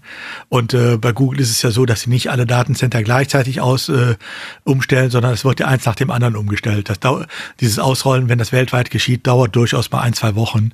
Ähm, und dann kann man äh, vielleicht sehen, wie es weitergeht, wie äh, die Auswirkungen sind. Und dann wird es sicherlich auch entsprechende Analysen geben soll uns im Endeffekt mit den Seiten, die wir betreiben, wo wir vernünftigen Content drauf machen und so ja nur recht sein.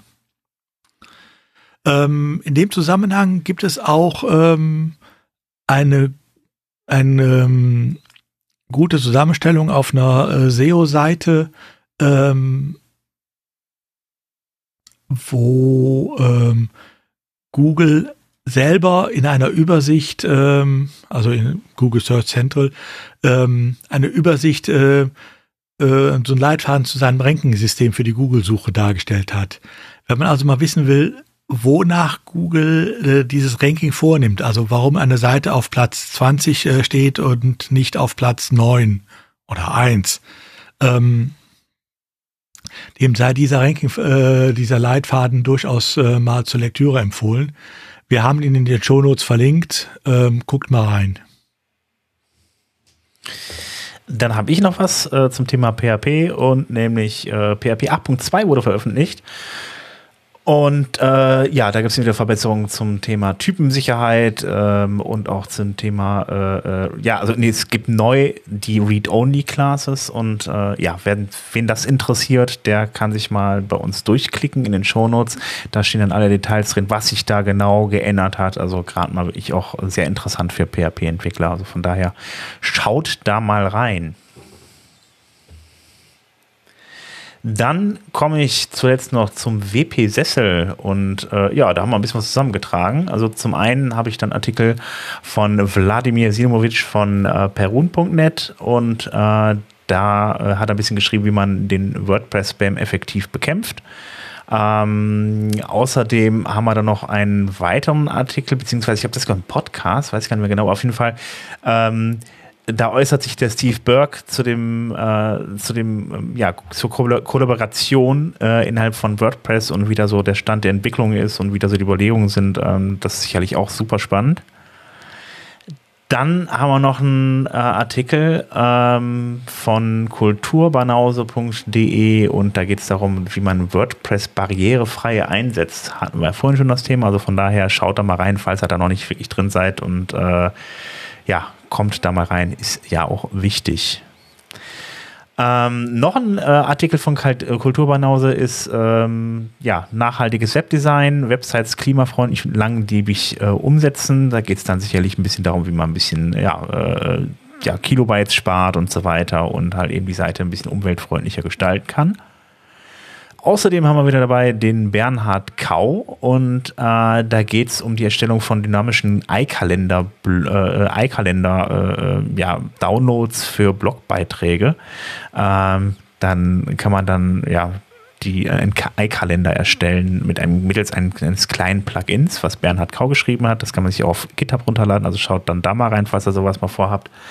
Und dann nochmal den Bernhard Kau und der hat ein bisschen mit CSS äh, rumexperimentiert äh, zum Thema Text Underline und äh, ähnlichen Eigenschaften bei CSS. Und äh, vielleicht kennt man da das ein oder andere noch nicht so genau, weil das wirklich noch ein bisschen mehr in die Tiefe geht als nur Text Underline. Ja, das war's dann für heute. Termine haben wir jetzt, glaube ich, nicht. Äh, alles andere schon angekündigt. Ähm, wird ja fleißig gesucht nach äh, Beiträgen zu WordCamps. Ähm, ich würde sagen, wenn ihr noch was habt, wenn ihr noch Kritiken habt, äh, irgendwas anzumerken habt und, oder irgendwelche Hinweise für uns habt, dann habt ihr die Möglichkeit, bei uns in Discord zu kommen unter wp-sofa.de-discord ähm, ja, könnt ihr, jedes, könnt ihr jederzeit dabei treten, mit uns sprechen, uns ansprechen und äh, äh, ja, ähm, oder euch einfach untereinander austauschen. Das geht natürlich auch. Ähm, ansonsten sind wir natürlich auf Twitter unterwegs. Äh, auf wp-sofa.de könnt ihr natürlich auch im Kommentar hinterlassen. Und da würde ich sagen, das war's für heute. Und wir hören uns dann wieder in 14 Tagen. Ah, nee, stimmt ja gar nicht. Stimmt ja gar nicht. Vielleicht auch in einer Woche. Alles klar. Vielleicht gibt's ja eine Weihnachtsfolge von uns. Vielleicht. Ja, natürlich nur ganz vielleicht. Und vielleicht schneidet das Sven auch raus, um Leute zu überraschen. Äh, vielleicht. Alles klar. Dann würde ich sagen, macht's gut. Bis dann. Ciao.